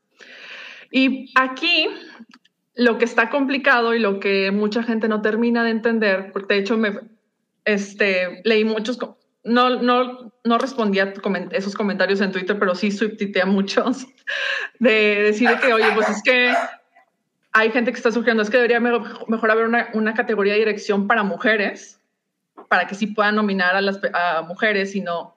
Y más, y no, pero pues eso no, no, no, no, pero es, es, una pendejada, ahí me disculpan la palabra, pero... Eh, y en esta categoría, pues, oye, dices, ¿quiénes, quién, o sea, ¿quiénes podrías quitar? Y no, es que en realidad, pues, es que todos son muy buenos en su arte, o sea, por eso están, los están premiando. El chiste es que, pues, si vas a meter mujeres, o sea, si vas a meter mujeres, pues también tienes que sacar a los a otros favoritos y tienes que sacar a otras personas. Y, la, y aquí, como esta categoría, la suelen estar super ligando a la, a la de mejor guion y mejor película. Película. Si no vas a nominar a la película que está si no vas a nominar una película, a la película, pues ¿para qué le metes a dirección? O sea, así está así como que normalmente quienes están en la nominados a mejor película también están a mejor dirección. Entonces, Tengo que regañarte, Oralia, porque dijiste pendejadas y como, y como dice John Z, ese lenguaje no se permite aquí, Oralia. Oye, perdón, eh, perdón es que sí es, me rebasa por muchas cosas. Manantu no. pregunta, ¿a cuál de esos directores quitarías de los cinco? Yo creo que Spielberg. No lo has visto y. No, no, no, le, no, le, no, le, he visto, pero, ya lo premiaron. Pero Spielberg ha estado mil veces ahí ya. Eso tienes toda la razón. Sí, Creo, creo que en ese sentido, pues sí, si, ya vamos a estar jugando a equilibrar las cosas y bla, bla, pues Spielberg es como. sobre todo por contar una, historia tan íntima, ¿no? Deje brillar a los demás, sí. Exacto. Oye, aquí me encantó el comentario de Mareo Otaku, que si los directores de eh, los Daniels ganan, van a salir a tocar los Daniels. Está muy ah, Mientras beben Jack Daniels. Con camitas de Daniel el Travieso. Nice. Qué increíble. Ok, bueno, vamos a pasar ya a la siguiente categoría, que es Mejor Película Internacional. Ok. Aquí también voy a hacer corajes. Yo nada más he visto una. Tenemos por parte de Alemania, sin novedades en el frente. Tenemos de parte de Argentina, Argentina 1985. De Bélgica tenemos Close. De Polonia, EO. Y de Irlanda. ¿Es la del burrito? Sí. EO es la del burrito, ¿ah? Sí. Y de Irlanda, The Quiet Girl. De aquí también cabe resaltar que ninguna es una película dirigida por mujeres. Uh. También. Por eso les digo que estaba así como que se revolvió. ya fue, siento que muchos, ya premiamos a muchas mujeres el año, los años pasados, ya es momento de regresar al status quo. Sí, y además yo, yo creía. Y aquí, también me molesta. Corsage. Aquí, y a mí también lo que está así como que también me cala es que otra vez es una categoría donde nomás una película no es europea. Eh, Decision to Live no, no quedó, pues es una también de los grandes ninguneadas de la, del año, porque todo el mundo estaba esperando que pues, por ser una película de Changu Park y por ser tan cabrona como es, pues la iban a estar eh, nominando. Considerando. considerando aunque sea, pero no quedó. No, pues hay, hay, hay, hay, muchos chistes de EO, dice Leon Sánchez. EO es de Freddie Mercury. Sí, hombre. EO. Yo, yo tengo miedo de que llegara a ganar Argentina en 1985 porque van a No explotar molestaría. los argentinos. güey. No me Van a explotar molestaría, así- No, no, no, pero van a explotar Sería los su argentinos año. y ganan en el mismo año eso y eso. O sea, va a ser Ya pasó una vez. Tal vez se lo merece. Ya pasó una vez. Pero son los argentinos, amigos. O sea, van a ser inmamables. Va a explotar Argentina. Pero ellos ya son así. Pero peor, o sea, Y no ya pueden- pasó. Incluso los argentinos no pueden, no pueden manejar tanto éxito concentrado. Imagínate, la- el nivel de argentinidad sería peligrosísimo. O sea, Oye, ya no, ya ¿qué nos odian los colombianos. A ver, a ver, Auralia, ¿cuándo pasó eso? Pasó que en el, creo que fue en el Mundial del 80 y, ahí me corrigen los cifras. 86. este, el 84. 86, 86. 86 ganaron al, el mundial y el daño creo que ganó la de película de la historia oficial a mejor película. Mm. Ya Entonces el mismo año, o sea, esto ya ha pasado antes y entonces estaría muy chido. Pero a la vez también. en este tiempo estaban perdiendo las Malvinas, entonces se balanceó. O sea, sí me preocupa mucho, mucho, mucho que ganen. We've been mucho. Su economía se los suelos, no te preocupes. No, no, no, bueno, ojalá que, que, que Dios les Y dé que fortaleza. venga a, la- a Latinoamérica también el premio. Eh, Si no fuera, si no fuera Argentina, me, sí estaría muy chido que se lo llevara a Alemania. Porque- Yo tengo opiniones. Sí se lo pueden ganar y es una buena película, pero básicamente es 1917. No, alemán. no, nada que ver. Yo sí lo veo así. No, No. nada que ver. Veo, sí. Y aquí, No, yo tampoco lo creo. La cinematografía está buena, te, te cuentan horrores de la guerra. Obviamente, eh, algunos chamacos como yo leímos en la secundaria ese libro, pero no se me hizo como, güey, o sea, No, el, el discurso, el discurso es No. completo. O sea, eh, eh, mientras 1917 no tiene realmente un discurso, es más una experiencia. En aquí sí hay un, un discurso muy. está bien. Antimilitar, y entonces también- Alemania, está bien. y aquí también muy importante resaltar que está basada en la novela de Eric María Remarque, que fue ex veterano de la Segunda Guerra Mundial de la primera. y fue de la Primera Guerra Mundial, perdón. Y fue una experiencia, o sea, y, ese no- y esa novela marcó a Alemania de una manera muy cabrona. Sí, está bien. que se Y es una cosa así como que el hecho de que un siglo, casi un siglo después, finalmente ellos adapten la película y lo presenten desde su lado, es un, o sea, es una... Es un hito muy- parteaguas. Ajá, es un hito muy grande. Y para Está esto, bien, esta película, también la adaptación estadounidense de 1930 fue la que ganó mejor película en ese año. Ok, ok, eh, eh, entiendo todo eso, pero creo que están siendo muy rudos con 1917. Jorge Yazo dice por acá que, no, hombre, te mete de lleno en la mente de unos adolescentes y el trauma posguerra, 1917 hasta lo romantiza. Ok, chingo a mi madre que gane Alemania, va, pero 1917 no romantiza eso y también te muestra que les va de la chingada a los chamacos, güey. O sea, no. Sí, no o sea, que- en, ese sí no. sentido, en ese sentido sí también tiene como un corte eh, medio ante- antibélico, pero no Es realmente tiene un discurso, ¿no? O sea, y, y- y es más un gimmick, porque definitivamente lo es, que una historia, ¿no? O sea, creo Sí, que es, es te fijas y te vas más por la parte técnica que por lo que te está contando. lo que, que lo hace muy cabrón, o sea, sí, ahí no mames. Sí, sí. Bueno, para que dejen de necear, los voy, a- los voy a pasar a la siguiente categoría. Son las categorías musicales. Mejor. No mames, sí. Todo para RRR, güey. Todo. Sí, Score- Todo, todo, Score A ver. todo. original. A ver, a ver. el Score original. Banda ver. original. Score original y canción original. A ver, venga. Para banda, para banda sonora original está Sin Novedades en el Frente, Babylon, eh, The Banshees of Inisherin, Everything Everywhere All at Once y The Fablemans. Aquí tenemos, vemos a muchos nombres este, conocidos, recientes y no. Y Yo tampoco Para- alcanzo a leer. no, Así. pues está Justin Hurwitz, que ya ganó por La La Land hace algunos años. Tenemos a John Williams, tenemos a Son Lux, eh, Carter Burwell, que también es de los que cada que saca algo lo nominan. Entonces esta categoría pues está interesante, pues cualquiera que cualquiera que salga estaría muy chido. A mí mi apuesta personal sería por Babylon, Yo porque también. la banda sonora está muy cabrona y Sí. muy... Yo no la he visto, entonces. Muy de no. acuerdo. Y este, para canción original, esta categoría sí me fascinó, me fascinó. Está Lady Gaga nominada por, eh, por Top Gun, Tenemos una nueva A mí esa canción no me gustó nada, o sea, no me parece ni pegajosa. Deja de molestar a Lady Gárgaras. Está una nueva canción de Diane Warren, veterana de esta categoría, para alguna canción llamada Applause para la película Tell It Like a Woman, odio el título, como podrían probablemente adivinar. Eh, luego tenemos Lift Me Up de Rihanna para la película de Black Panther. Que ni me acuerdo de ella. Yo tampoco. De hecho. Digo, ni La siquiera vi escuché el otro The Black día. Panther. La escuché, el otro día me puse a escucharlas todas y era así como que la que más, de que- no sé, ¿La que más que destacaba? La, no, la que menos, hasta eso, Ah. porque es como que una baladita. Pues una baladita Pedorra. nomás. así, Baladita pedorra. Creo, Sí, creo que yo la escuché, creo que yo también la escuché. La voz de Rihanna, pero Creo que yo también la escuché nada más porque yo soy turbo Riri fan, pero, pero no, no se me quedó, ¿eh? Y no la volví, no, No. le di replay ni nada. Cabri va a ver el Super Bowl para ver a Rihanna. Sí. Bueno, igual Ahí es solamente el estaremos. medio No, pues nada más voy a ver el medio tiempo Sí, que obvio. lo demás. No, güey, si no ves el partido, no puedes ver el medio tiempo. Tú me invitas. Cancela, Tú me invitas. Continuamos con la, cate- con la categoría y tenemos la canción This is Alive de Mitski y Da- Da- este, David Byrne por Everything Everywhere All at Once.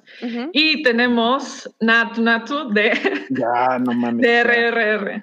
O sea, la ganadora. Natu, no mames, La ganadora. Sí, o sea, si no le dan el Oscar a esa canción, Natu, no natu. mames, que Es la única nominación que tiene RRR, ¿no? Es lo más triste. Ay, qué Sí. tristeza. Se la tienen que dar. Es maravillosa esa película. Sí. No sé qué me da más risa, que es la única nominación de esa película, o que Everything Everywhere All at Once va a ser la gran perdedora de la noche. Estoy seguro. Ok. Mira, Mitski está nominada a los Oscars y es lo único que me importa. O sea, es mi nivel Eso- de emoción. Eso, chingado. Me Pues gusta, para alegrar el así como me gusta cuando están sesgados. Me, me, me encanta. Yo sé, yo sé que Mitski no va a ganar. No sé sé que no se la van a llevar. ¿Sabes pero por qué? el hecho Porque de natu, natu, natu, natu, natu, Natu, natu, natu. Uh, uh, uh, uh, uh. Güey, es hermosa. No mames, a ver, por favor, háganlo otra vez los- todos así. ¿Cómo le estaban haciendo? Natu, natu, natu, natu.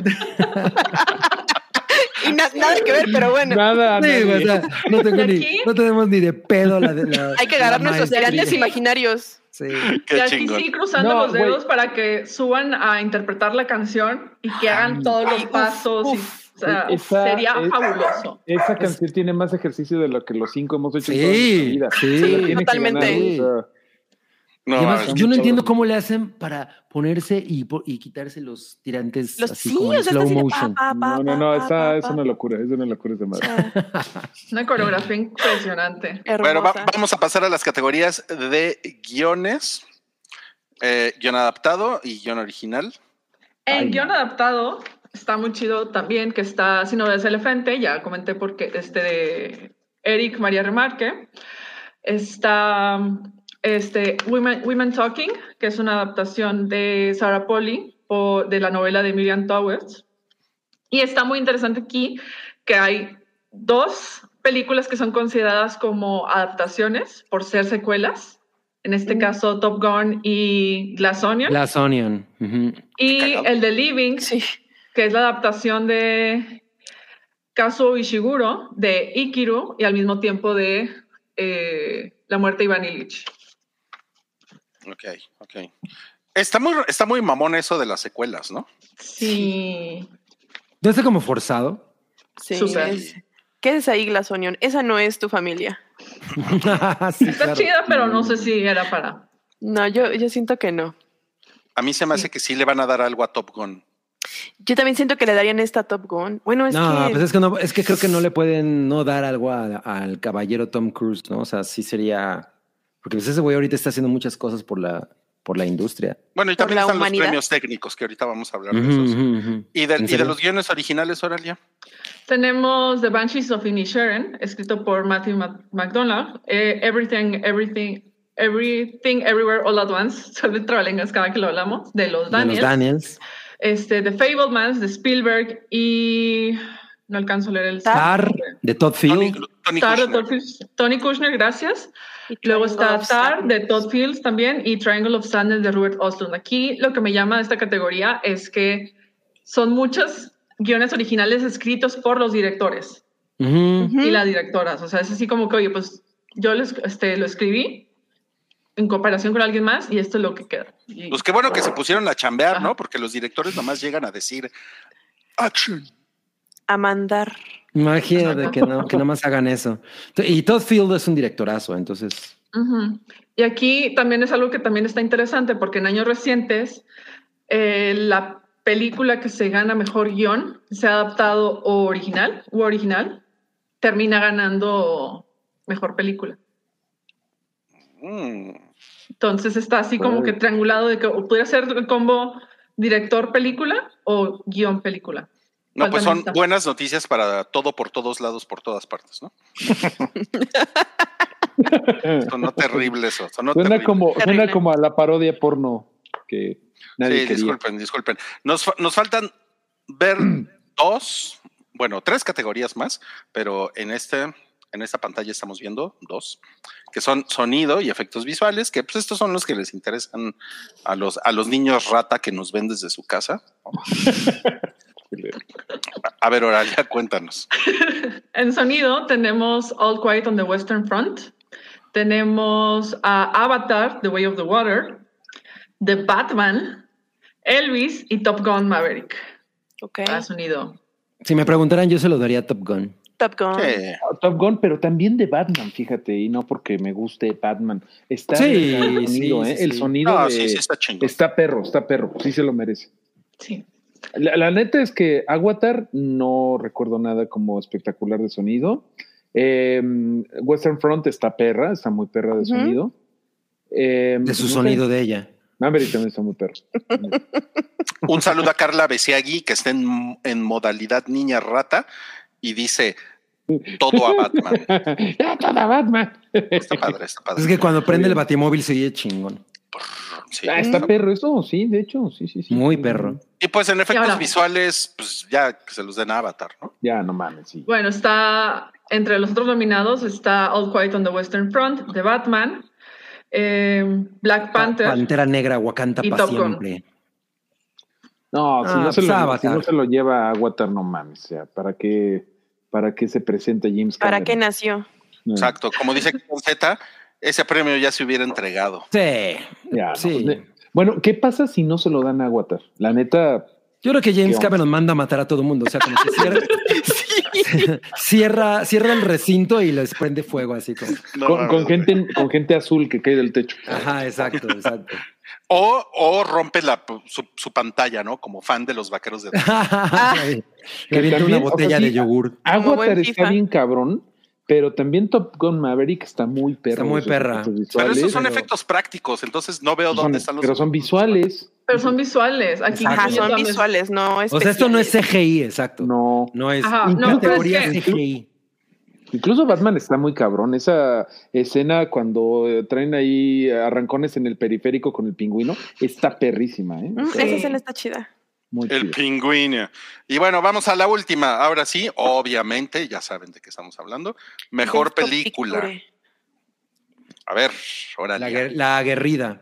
En forma, bueno, en formato alfa- alfabético. All Quiet on the Western Front, Avatar, The Way of Water, The Banshees of Inisherin, Elvis, Everything, Everywhere, All at Once, The Fableman, Star, Top Gun Maverick, Triangle of Sadness y Women Talking. Están fuertes todas, ¿no? Bueno, las que he visto. Eh, Avatar, no. Sí, yo O también. sea, Avatar no tiene nada que hacer ahí, la verdad. ¿Sabes? ok. Sería Esta muy no chistoso. ¿Sabes? Esta no es tu Sería bien chistoso Mm. que ganara Avatar esta. No, no. Oh. Avatar una Top Gun. burla. No, ¿Cómo, cómo? es que estaría súper chistoso porque rompería todas las quinielas. O sea, sería así como que esa o Top Gun. Preferiría que se la llevara Top Gun a Avatar. Que la boca se te haga chicharrón, Oralia. Yo quiero ver el caos. Mira, nomás hay una película dirigida por mujeres en esta lista, entonces que se prenda fuego todo. Sí, sí, está Yo muy voy a- mal. Yo voy a dar mi, mi, mi, mi, mi predicción. Yo no creo que vaya a ganar Everything Everywhere All at Once, porque, porque yo tengo el feeling de que, de que la están hypeando y de los 11, 11 nominaciones le van a dar uno, una. Y eh, nada más un premio. Y yo Wow. creo que va a estar entre Spielberg y Top Gun Maverick. Siento que a Top Gun Maverick, porque como, como que van a, van a premiar que, que, que rescató las entradas a los cines Sería- post, pandemia. Sería Eso me cabrón, gustaría. Yo estoy de acuerdo cabrón. con eso. Es cierto. Estaría en paz con esa decisión. Y mira, todas son buenas películas, pero Avatar no es mala. De verdad no es mala. No, o sea, no, no- no, yo la he defendido muy cabrón, pero no creo que es una cosa para mejor película. O sea, ni, ni de pedo. Es una, es una cosa muy divertida y es increíble Yo la que sí. y lo que tú quieres. pero- Yo creo que sí es para Cameron. mejor película, pero tiene muy buena competencia. Eh, y por eso eh, esa no es tu familia, Avatar, vete a tu casa. Pero Eh, eh, Es como cuando pusieron eh, Black Panther en mejor película. Ay, no. Es como la, es como la misma lógica, ¿no? Así como de vamos a poner una película inmensamente popular. Sí, aquí, los ¿no? queda bien. O sea, Top Gun bien. totalmente, pero Avatar The Way of the Water. Sí. bueno, está bien. No. A ver, Oralia, ¿cuál es tu favorita? Nos tienes que decir. Con, con sesgo, por favor. Ay. Pues con sesgo, es que no las he visto todas tampoco. O sea, me falta, me faltó, me faltó ver Avatar, no la he visto. Sorpresa. Eh, no he visto The Fableman, no he visto Tar, no he visto el Triángulo de la Tristeza. Me gusta más el título en español que en inglés, pero bueno. Bueno, pero si Y dijeras al, a- al otro día de los Oscar, así como cuál, con cuál te despertarías satisfecha, aunque no la hayas visto, de estas que están nominadas, que dices, ah, qué chido que ganó esta. Ay, no sé. No sé, la verdad, porque, o sea, me gustó, me gustó muchísimo este Everything Everywhere. No va a ganar, sabemos todas que no va a ganar. O quizás sí, y sorprende, mejor sí. y sería así como que, wow, se o sea, la industria está cambiando de fondo o algo, algún discurso así. Pero, pues la verdad, no tengo así como que digas una específica a la que quisiera ir. La de Women Talking la quiero, tengo muchísimas ganas de verla, pero no sé que nomás la metieron ahí para decir, ah, mira, para que no digan, para que las señoras no digan que no nominamos películas de mujeres. La palabra mujer. Ajá, Ok, ok. entonces, Bien worth. ajá, cuando debía ser. Y Muy la que yo quería que estuviera así como que, que diera la sorpresa era Afterson y no quedó. Entonces, Qué raro. Afterson o Decision to Leave, entonces, y ninguna de las dos quedó, entonces, pues, Sí, Está eso sí cabrón. Puede. Oye, pero ¿qué crees, Oralia? Te tengo una noticia. Contraté Movie yes. y de la promoción de 15 pesos. Y, Qué bueno. Y el, fin, y el fin de semana voy a ver Afterson. qué bueno. ¿La vas a Qué ver con bueno. Julia? ¿La vas a ver con Julia o la vas a ver solo? Ah, la voy a ver solo. ¿Tú crees que ella, ella ya no quiere ver películas conmigo? Oh. Ay, de eso se trata ¿Sabes la de qué? Nicolas Bueno, Cage. no, no. Voy a guardar, bueno, no, sí haré mi comentario. Esa sí es una película chida que estaría padre verla con tu papá. Así como muchos dijeron, es que tengo que ver Lady Bird con mi mamá y salí de. Lady Bird y le marqué a mi mamá y así, lo mismo hace Afterson. Entonces, Ok, voy a, voy a tener en cuenta ese comentario. Muchas gracias. Sí, muchas sí está chido. Pues bueno, esos fueron entonces nuestro especial de los Oscar y le queremos dar las gracias a Oralia por haber venido por acá. Miren, está aquí en el escenario principal. Uh, muchas gracias, Oralia. Muchas gracias. Muchas gracias por la invitación. Pásenla muy bonito y pues nos veremos pronto. Sí, nos vemos pronto. Bye, Oralia. Bye. Bye. Bye bye. Vamos a pasar, ahora que nuestra invitada ya se ha ido, vamos a pasar a algunos superchats que tenemos por aquí. Rubicel ya se, apareció desde temprano. Dice Mario, un saludo a la bella Airosa. Y hoy vengo preparado. Porque ¿sabías tú que la palabra copy paste viene de que los pastes son tan importantes en la cultura que de ahí viene? Un saludo a Pachuca. No mames, güey, me, me, me, La- me la gustó, pensé, ¿eh? Me gustó el fact. giro, el giro que le diste, sí. Braulio Valenzuela nos dice, hola, en ausencia de Salchi, ¿puede Cabri contar un chiste en voz de Univisión Miami? Pero por supuesto, eh, era un niño tan feo, tan feo que en vez de pajarito tenía murciélago. Es el mismo chiste que conté la vez pasada. De hecho, O sea, Batman. Qué chingón. No, pues era como de primer impacto. Está padre, está padre, sí. Eh, Rodrigo Díaz Paz dice, a ver qué pasa en el de Metallica. O sea, se, se refiere a los, pues, Conciertos. a nuestra experiencia en los conciertos hace rato. Primero que lleguemos todos los involucrados, ¿no? Metallica y nosotros. Claro. Sí, porque claro, es en claro. 2099. Pero sí, O, o, o Mezcalica. Seguro Paul Mezcal tiene una banda que se llama Mezcalica. Metallica. Ay, es un excelente nombre. ¿eh? Sería chingón. Nos dice Carlos Bolán el Cacas, así se llama Carlos Bolán el Cacas. Cacas. Mario se ve cansado y con frío. ¿Estás bien guapo? Muchas gracias por lo de guapo, mi estimado Cacas. Este, en efecto, estoy cansado y ya no tengo frío, pero hace rato sí. Pero sí ha sido una semana, como ya les expliqué, de la. Pero todo bien, que los moscos, que el amor que no se sublima, pero ahí vamos, muy. Porque no se sublima, no Está- estamos vivos, estamos vivos. Está deprimente. Y otro más de Rubicel, quien dice, Cabri, ¿cuál es mi horóscopo? Soy Aries. Aquí tenemos el libro del cielo. Y no me dice personalmente, Aries, recorre caminos y senderos y no caigas en los agujeros. Uh. No llenes tu casa de cachivaches o te ganarás unos taches. Si andas poniendo el cuerno, recuerda que las mujeres no lloran, las mujeres fracturan. También te preparaste. ¡Qué gran frase! También te preparaste. Invierte en ese negocio de cannabis, al fin que nadie más lo está haciendo.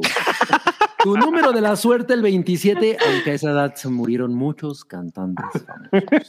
Deseo, ¡Wow! paz, qué- mucho be- mucho El amor. mejor horóscopo. No mames, güey, no mames. Qué gran, qué gran, gran, gran horóscopo. Increíble. No, pues con eso le damos la bienvenida a nuestra siguiente sección que es estrenos de la semana.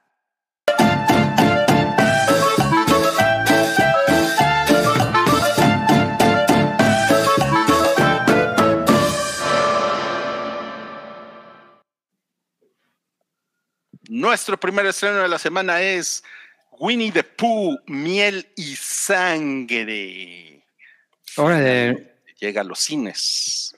Eh, es también de esos hits que seguro, como, como Terrifier, mucha gente vio como en las interwebs, ¿no? O sea, yo, yo la verdad no, no le tenía muchas ganas y apenas vi el trailer y dije, ah, se ve muy bastante en mi onda este pedo, ¿eh? Sí, yo sí le traigo ganas. Desde que vi el tráiler también se me antojó un buen. O sea, como que sí se me antoja ver esto en San Valentín totalmente. Yo Por no alguna sé- extraña Pero no es razón. de San Valentín. Pero va a salir en San Valentín. Ahí dice 26 de enero, ¿no? Te engañaron, mi, Entonces ya se mi. Ah, siempre ya no tengo cita para San Valentín. No tengo cita con- El mieles, güey, qué buen comentario. de- Con el mieles, ya no. Se cancela Yo- todo. Qué bueno que están ustedes prendidos, pero yo la vi muy genérica de terror. O sea, hay chicas jóvenes Sí. y en un. O sea, como que entiendo perfecto que la onda es, no mames, ya caducó este los derechos de Winnie the Pooh, vamos a hacer cochinadas con este mono, ¿no? Entiendo muy bien, pero sí la veo muy genérica. Es un gag, sí, totalmente. O sea, pero, pero yo al principio como que dije, ay, esto está así de, así de que te lo venden en el metro Insurgentes, ¿no? Pero vi el tráiler y me pareció muy, cag o sea, como cagadillo. Pienso que a lo mejor puede tener ahí algo padre. Sí. Ok, Ya veremos, ya veremos. Es ese tipo de película, ¿no? Ah, sí, a, mí- a mí sí se me hace eh, de vamos a esperar a que salga en Prime, ¿no?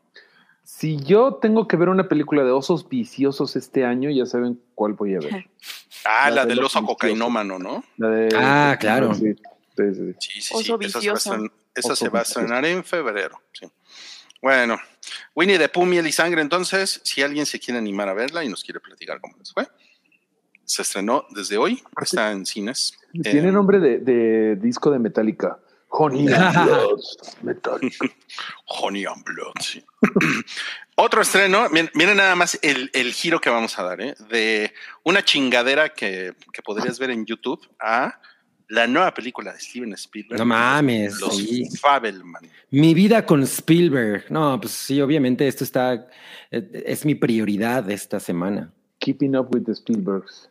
Ajá, sí, a huevo. Híjole, a mí sí me dan ganas de, de verla porque, pues, pinche Spielberg, güey. La verdad es que yo lo amo mucho. güey. Sí, sí. Sí, sí. cómo no, cómo no. ¿Cómo sí. no? Mi, es mi Spielberg. No, y aparte ya como que viendo todo el procesote que que nos compartiste ahí como el, bueno, pues un documento ahí sobre los Fableman, sí se antoja, ¿no? Porque es una película que le costó un chingo de trabajo a Spielberg.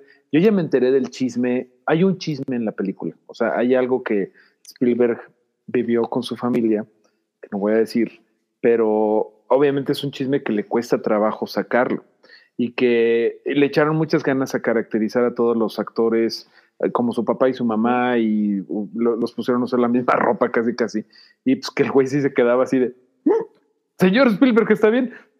Háblele al señor Spielbergo, porque hoy no puedo Spielbergo. grabar y ya llegaba el señor Spielbergo a, a grabar. Sí se me antojan nomás por el chisme y porque sí creo que Spielberg sí echó toda la carne al asador con esta, quizás su película más personal desde Jurassic Park. Tengo una pregunta para ustedes. ¿Seth Rogen es el papá de Spielberg? Es el compa del papá. El, Sí, el, papá es el Paul papá es amigo. Paul Dano, ajá, sí, Es el papá es Dano. Paul Dano, ajá. Ajá. Y la mamá es Michelle Williams. Sí, Supongo, ajá. sí, la mamá es Michelle Williams. Ok, ok, ok.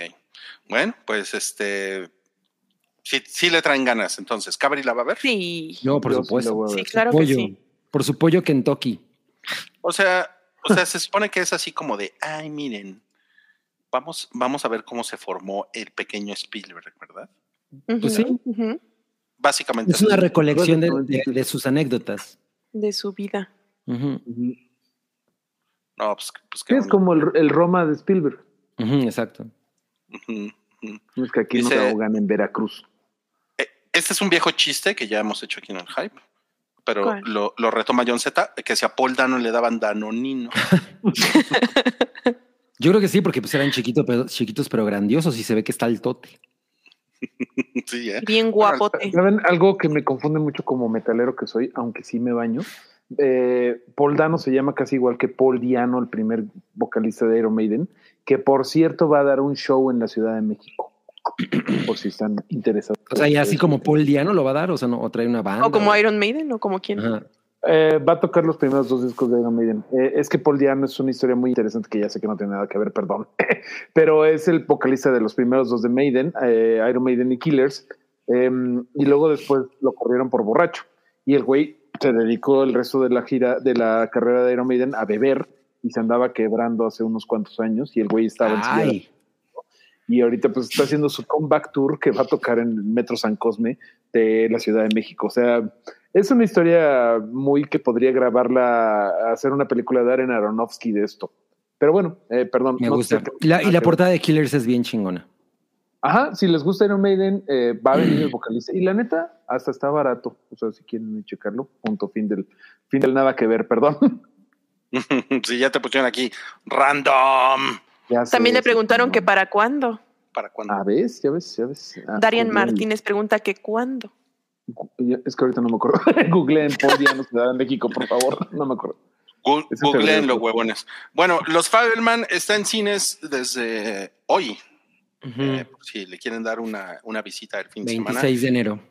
Además, 26 está, de enero. es, es una de las muy nominadas, entonces yo creo que sí vale mucho la pena que la vayan a ver. Sí, sí, sí, cabrón, eh, cabrón.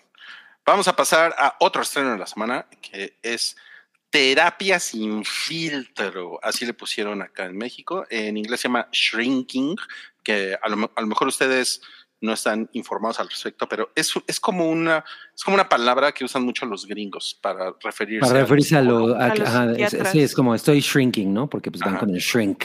porque van con el shrink. ¿no?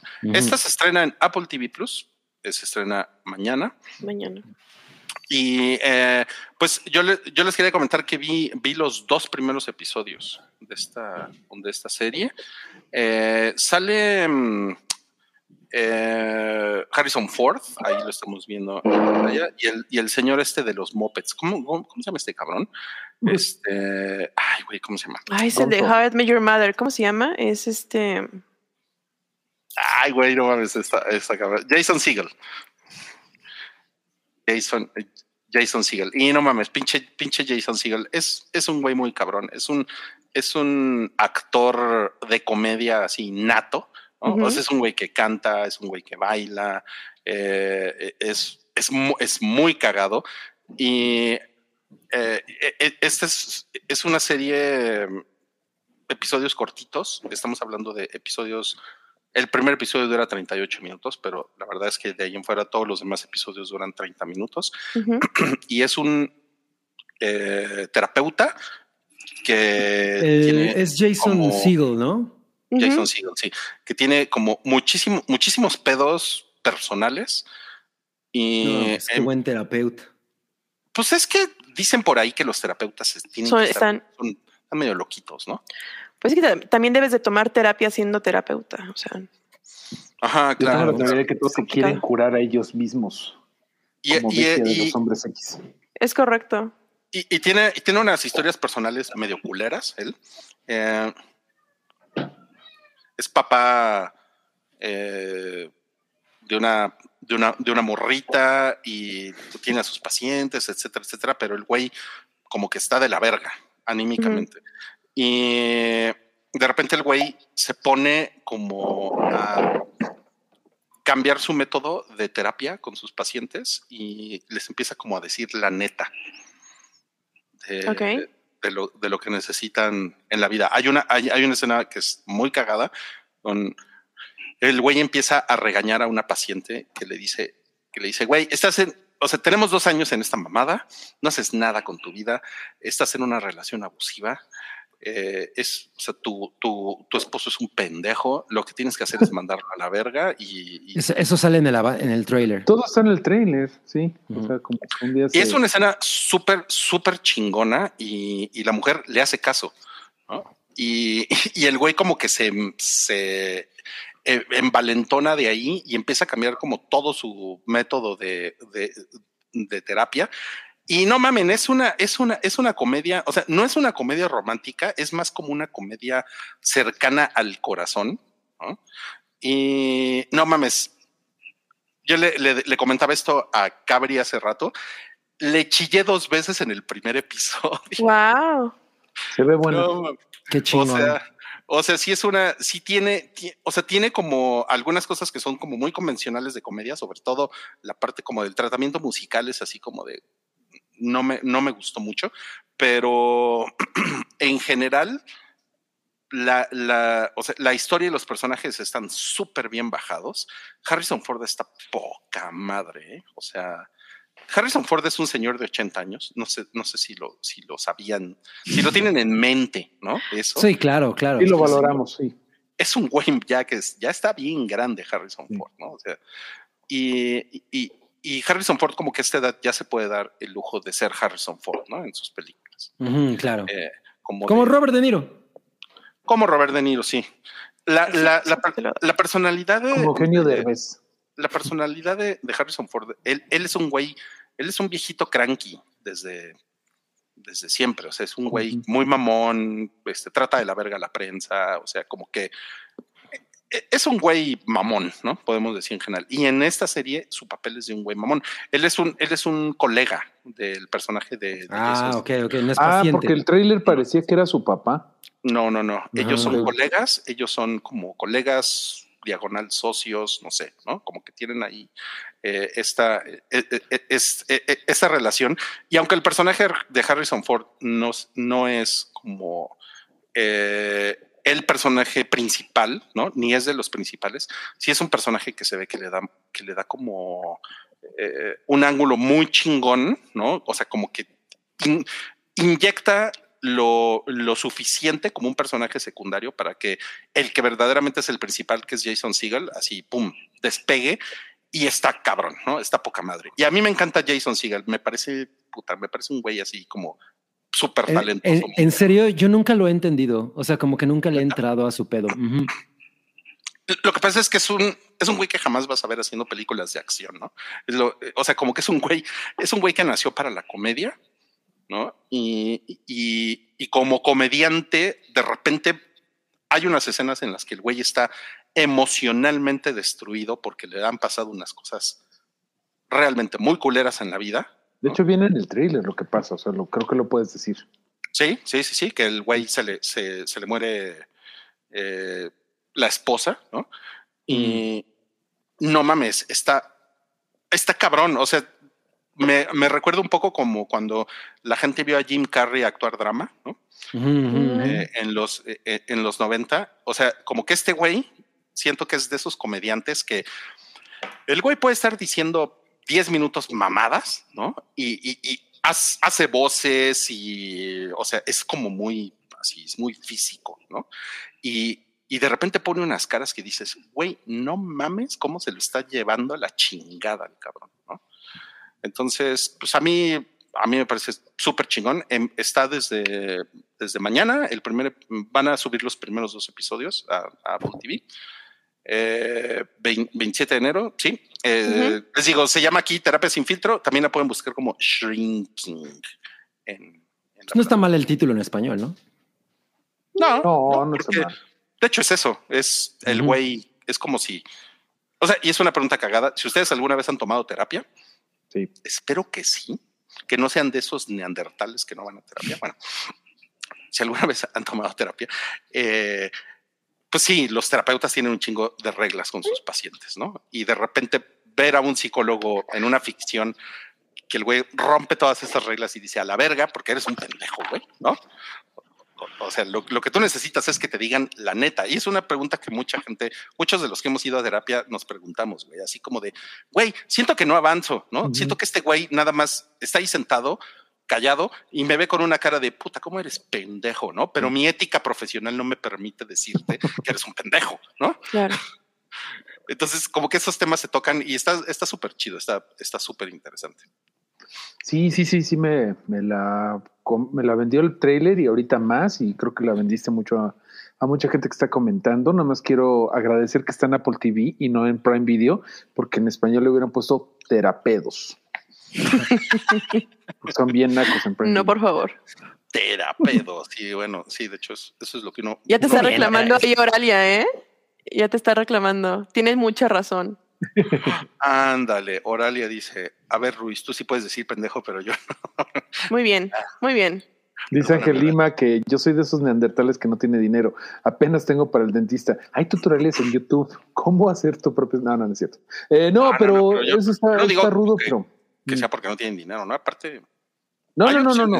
Es, que sí hay una situación ahí medio difícil, pero ah, está complicado, pero sí he visto que sí hay algunas cosas que puedes aplicar eh, como del gobierno. De hecho, sobre todo en otros estados, en la Ciudad de México creo que estamos más mecos para eso, pero en otros estados creo que están más chidos para, pues que ahora sí que el seguro social te lo dé. No sé sí, te bueno. puedes ac- ac- acercar a muchas asociaciones en las que también existe ese, ese o sea, como tratamiento. puedes y- beber. y Ob- obviamente no, no. tienen la misma, no te van a poner la misma te- atención porque tienen chingorro mil personas, pero lo hacen. y además, en, en, en mi experiencia, eh, digo, a menos que vayas con un con el, te- con el terapeuta de Marta de baile, eh, muchísimos terapeutas agarran el pedo. O sea, les dices, güey, no tengo dinero, puedo venir cada dos semanas, este, te puedo pagar tanto, y mu- muchísimos terapeutas sí te van a decir, güey, entra. Dice John. Z, gastas más en monos, Mareo. ¿Es, es correcto? Que también es una forma de terapia. Tú no sabes las, los insights que me ha dado Thor de Marvel Legends de la noche. No, pero sí, es cierto. Sí, se gasta más en monos. Yo sí voy a terapia, ni me digas. sí, a- aparte yo no sé ni por qué me estoy peleando. Aparte, ¿por qué chingado me estás diciendo? Terapia de manejo de ira. Bueno, y el último estreno que les traemos esta semana es uno de Netflix. Es una película, Pamela Anderson, una historia de amor. Ahora Sale- sí le dejan a Pamela Anderson contar su historia. Sí, Exacto. se ve bien interesante eso. ¿Cómo, Pues sí. cómo, cómo ven esto? Sobre todo después de la serie que salió con de la historia de Pamela y Tommy Lee. Pues tenía que contar Pues- su versión, ¿no? O sea, como que eh, se veía venir esto. Lo que pasa es que obviamente hay una cosa, siempre que una, un- la celebridad cuenta su historia, pues va a haber como un tema ahí de sesgo interesante. O sea, yo creo que Pamela Anderson es un personaje que, que resulta atractivo porque pues la- uno la veía y decía, ahí es la blonde bombshell clásica, pero, pero bueno, hemos, hemos descubierto que en realidad es una mujer mucho más... eh, y capaz, ¿no? Y tiene, y, ti- y tiene como mucho más intereses y, y- y- un alcance eh, de sensibilidad y, de inteligencia que va más allá de lo que cualquier persona pudo haber visto en los 90. Entonces, por ese lado, creo que sí pu- puede resultar muy atractivo. A mí me parece que, o sea, es lógico que ella esté molesta con Pam y Tommy, pero también creo que Pam y Tommy es, al, al final es una serie que de alguna manera le rinde el respeto de, güey, sabemos que a ti te fue de, o sea, que tú fuiste la, la, la, la afectada por esto, ¿no? O sea, y, y creo que en la gran farsa que tiene, que pues sí de pronto puede ser muy ridícula, sí queda ella muy bien parada en esa serie. Eso Ahora- completo. Sí, entonces yo creo que está chingón como ver, como ver esto ya con otra perspectiva, ¿no? La, la, la, propia, que nos puede plantear una parte como mucho más completa, ¿no? Y ya no está enfocada en eso de la, de, de la, de la VHS, ¿no? O sea, ya es otra. No, coincido completamente con lo que dices. O sea, eh, Pamela no fue consultada para la serie de Star Pero creo que sí, justamente la pintan como de no mames, pobre morra, güey. O sea, le hacen justicia en cierta forma, pero ella no, no, aceptó eso. Entonces, qué bueno que va a dar también la, la, versión. Creo que es todavía más servicio que le está dando la competencia de Star Plus a, a Pamela, lo cual está bien chida. Yo definitivamente creo que la serie, lo que dijiste, la serie no la presenta como una, la presenta como una víctima. O sea, Ajá, o sea, llega un momento como el tercer episodio en el que empiezas a notar que va para allá. O sea, al principio está muy cagado y, y, y, y como que te sorprende la uh, lo culero que puede ser Tommy Lee y, o sea, toda la historia. Pero ya cuando empieza toda la parte del juicio, o sea, creo que, la, que se pone muy como es una cosa como de, de, respeto hacia ella, ¿sabes? O sea, y, no, y eso la verdad es, es que qué bueno que lo conté. Uh, eso es algo que me gustó mucho de esa serie. Y, y eso, ajá, es un, como completar la historia, ¿no? Sí, claro, porque lo, lo, que ha hecho Netflix hábilmente aquí ha sido publicitar esto como, no sé si se acuerdan, que había por ahí una, como una, un pequeño cartoncillo firmado a mano por Pamela Anderson que le tomaron una foto y lo subió Netflix a todas sus redes sociales como diciendo, güeyes, ya voy a contar yo mi, mi parte de la historia, ¿no? Ajá, ajá. Y eso, digo, es muy Netflix hacer como ese PR, ¿no? Pero pues la verdad es que sí está chingón, ¿no? Porque creo que creo que es un es un personaje. La neta a mí me parece una historia es mucho más apasionante la historia de Pamela Anderson de lo que uno podría pensar, ¿no? Porque sí. en los 90 igual yo decía, ah, pues la güera pendeja que es que, que enseña las chichis, pero la verdad es que hay muchísimas más cosas que contar ahí. Claro, y de alguna manera es como la, ori la original story así de, de sí, no, por ejemplo, no. lo que pasó con Britney y o sea, lo que uh -huh. hemos visto ahora, que, que, se ha dado un poco de la misma manera en la que ellas no tienen necesariamente el control de su narrativa. Claro que eso viene de, de mucho antes, pero con, pero con este tipo de características, ¿no? Entonces, me parece que sí es muy importante que ya lo pueda hacer y será interesante. Eh, yo creo que aquí Foras lo está resumiendo muy bien. Foras aquí en el comentario dice, le aplicaron el quítate, yo te voy a defender. Está, está chido eso, sí. Sí, sí, sí, sí. No, es que chingón. Ok, pues bueno, entonces esta es una película, no es una serie, es Pamela Anderson, una historia de amor de Netflix, 31 de enero, y pues seguramente la veremos y ya les, ya les comentaremos por aquí o por nuestro boletín qué nos, qué nos pareció. ¿No? Y pues ojalá y que tengan ahí algún, algunas cosas más interesantes que decir. Buen comentario de Madame Tussauds, quien dice, sí, eh. al menos no le hicieron la cochinada que a Marilyn Monroe con Blonde. Hoy sí. Te digo con la diferencia de que Marilyn Monroe no está viva, ¿no? No está aquí para defenderse. Para defenderse, ajá, exacto. Como, como Polo Polo, que ya no está aquí para defenderse. Nadie lo está atacando. Nunca no, nadie en la no? historia de la humanidad había comparado a Polo Polo con eh, Marilyn, Marilyn Monroe. Monroe. Monroe. Te felicito. Es que, hubo, es que hubo por ahí uno, uno, unos güeyes subiendo unos, unos TikToks de, de que pinche Polo Polo misógino y no sé qué más, ¿no? Y entonces le ponían en los comentarios, oye, no mames, güey, más respeto, tú Zoom, ¿no? Polo Polo no se puede defender. es cierto. Sí, es Oye, cierto, es cierto. mira, nos dice Adrián Montero rapidísimo. Hola, bendita gente de Hype. Es de mi gusto informarles que me les acabo de unir en Patreon. Chingón uh. ser parte de esta comunidad. No, pues no, muchas gracias. Muchas gracias. Muchas gracias, cabrón. Así ya por spin este pendejo me va a comprar mis pinches tequilas. Bye. Qué chingón. Muchas gracias, Adrián. Muchas gracias. Bienvenido. Allá hay un chingo de cosas. No sé a qué, a qué, en qué nivel te, te suscribiste en Patreon, pero hay un chingo de cosas ahí que ver. Y pues espero que nos des luego tus comentarios. Y pues vamos a pasar a la taquilla pilla. ¿Quién presenta, Cabri? Eh, hoy la presenta más ni menos ni nada más que el pato turulato. Sí, pato turulato. Bueno, miren, el notición de esta semana es que el gato como no mames bajó a Avatar. Qué bueno. Huevos. Esto sí, esto sí está interesante, ¿eh? Eh. No, Pero como un mes después, no mamen también. No, No, pero, pero- pero... el gato con botas lleva más tiempo, ¿no? ajá. O sea, es- creo que eso. O- O sea, para ponerlo un poco en perspectiva, les voy a decir una cosa. Las únicas películas que han, que han estado seis semanas en primer lugar en la historia del cine han sido Avatar 1 y Avatar 2. ¿En serio? Sí, en la, en la taquilla global. Son Wow. las únicas. O sea, ni Titanic. Ni Titanic. Ah, bueno, Ay. creo que Titanic también. Sí, ¿no? Sí. También. Me suena que sí. sí. Pero que el gato con botas haya bajado a Avatar aquí en México. ¿Qué le he hecho? Hasta que prendió su cámara, Mario. Ah, no, es que cuando apago la, la, la cámara es porque voy al baño porque hace frío en mi depa y se toman cerveza. y te dan ganas de hacer de la pipí. O sea, pip- En el Patreon, en el. Patreon hay un taller en donde no apago la cámara cuando voy al baño. No, pues qué Bueno. cabrón. Megan también se, se sostiene. se sostiene. Les tengo que, o sea, Megan es un, es como el sleeper hit del, de la temporada, porque Megan se Sí. estrenó en enero.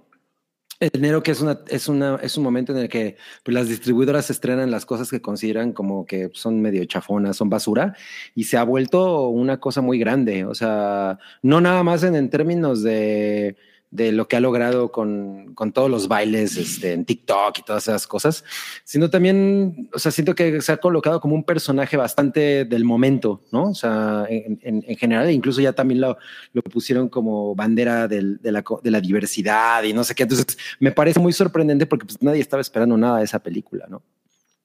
De hecho. Qué cabrón, qué cabrón. Eh, bueno, Está el señor de. El señor de 300 quedó en cuarto lugar con alerta extrema. Y por si ustedes se preguntaban, Babylon, pues como que no, no empezó muy cabrón.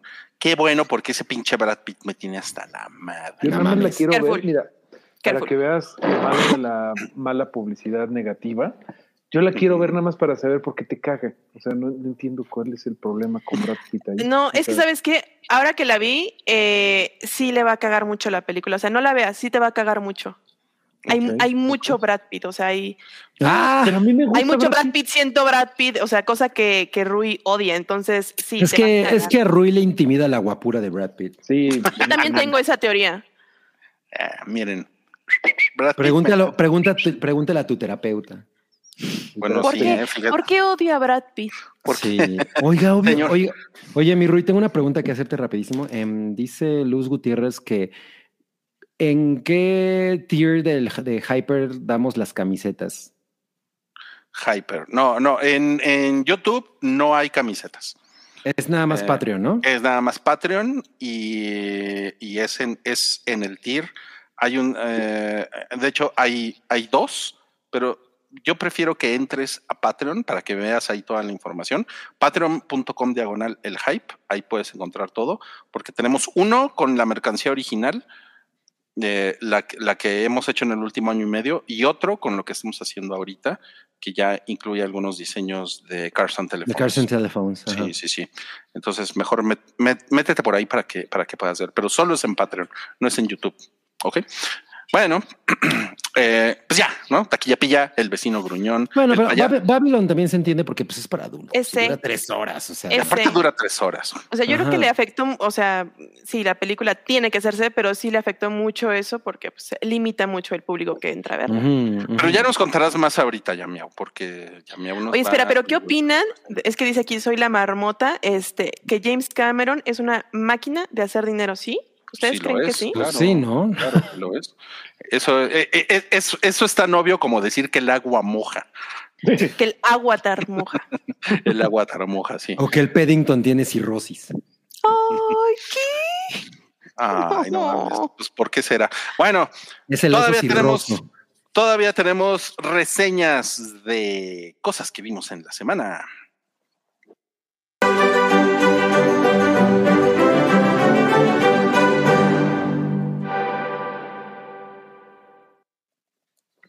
Vamos a empezar con The Human Target. Este, este es de Mario. Uh, Mario está, eh, no- nos trae cómics al Sí, es lo Muy que, bien. como estoy viendo The Last of Us porque tengo el screener.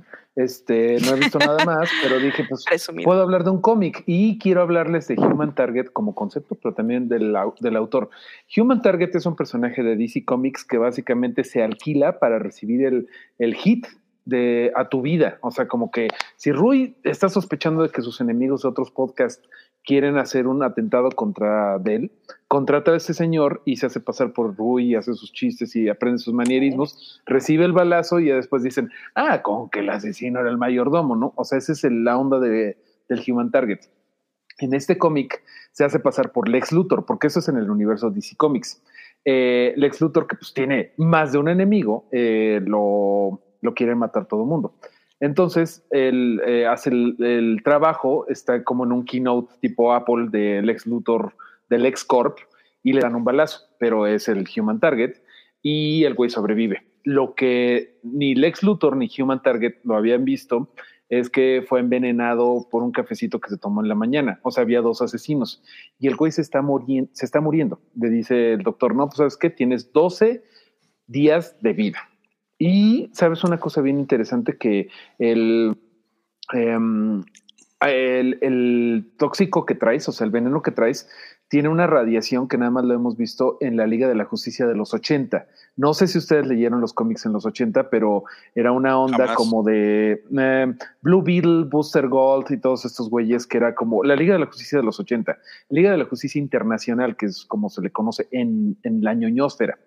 Pues estos güeyes, alguno de esa Liga de la Justicia de esa generación, que era, que es muy querida por los güeyes que leímos cómics, porque era como eh, la primera Liga de la Justicia que no se tomaba en serio y era como un sitcom.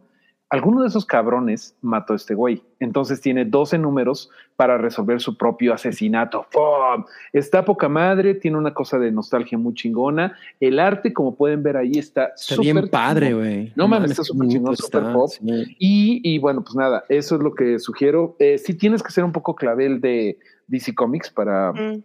Sí, porque tienes que conocer de alguna manera como todo el lore, ¿no? Para saber. Sí, sí, sí, o sea, tienes que saber qué pedo con los linternas verdes, con Martian Manhunter. Ay, el gato me está dando lata. Em, pero bueno, esa es la recomendación del día, por si ustedes son muy ñoños ya de cómics y ya están eh, como metidos, pero si no, ¿me podrías hacer la pantalla grande? Pero este, Por supuesto. Muchísimas gracias porque vengo preparado. El escritor de esta madre se llama Tom King y es un verdadero king, es un verdadero rey. Ese güey lo recomiendo mucho para la banda que a lo mejor tiene un, un pareje, un, un novie que le gustan los cómics. Este güey, el Mr. eh, Tom King, ha escrito unos cómics bien chingones como este que estoy enseñando que se llama Mr. Miracle. Anuncio no pagado por DC Comics de ninguna forma. Pero el güey se me hace un cabrón muy interesante, el Tom King. Aquí Ese, ese, eh, esa versión es nacional. No, es este gringuilla. Ah, Es- ok. Pero también hay en, también hay este. Se llama Mr. Miracle. Eh, Se llama ¿Está Mr. Miracle. español? Es- también está en español, este, pero bueno, este señor Tom King lo, eh, sí se me hace un güey muy interesante porque el güey es escritor de cómics, pero antes de eso estuvo en la en el ejército de Estados Unidos y eh, fue un güey de la CIA, o sea que se fue al Pentágono. eh, don- el Pentágono es de la CIA o del FBI, no sé, pero De el punto es que el güey sí es como bien coco de ese pedo de la seguridad nacional. El güey tiene una carrera militar y aparte hace cómics. Se me hace un güey bien interesante. Esta es mi primera recomendación, Mr. Miracle. Um, también está Omega Men, está muy perro, todo es como muy... Este güey le sabe escribir muy chingón a la guerra y pues esto es una cosa de guerra. Eh, eh, o sea, sí le sabe literalmente. Ha escrito Batman con resultados medio, mm, medio mixtos porque hay algunas cosas que no me han gustado que ha hecho, pero en particular les recomiendo mucho esta onda que se llama La Guerra de las Bromas y los Acertijos. Este güey tiene como la misión de hacer que el acertijo sea igual de chingón que, que Joker. Y lo está logrando, o sea, ha hecho unas historias bien chingonas. Yo creo que mucho de lo que vimos en The Batman, de que Mm. The Riddler era como cabrón, es gracias a este güey.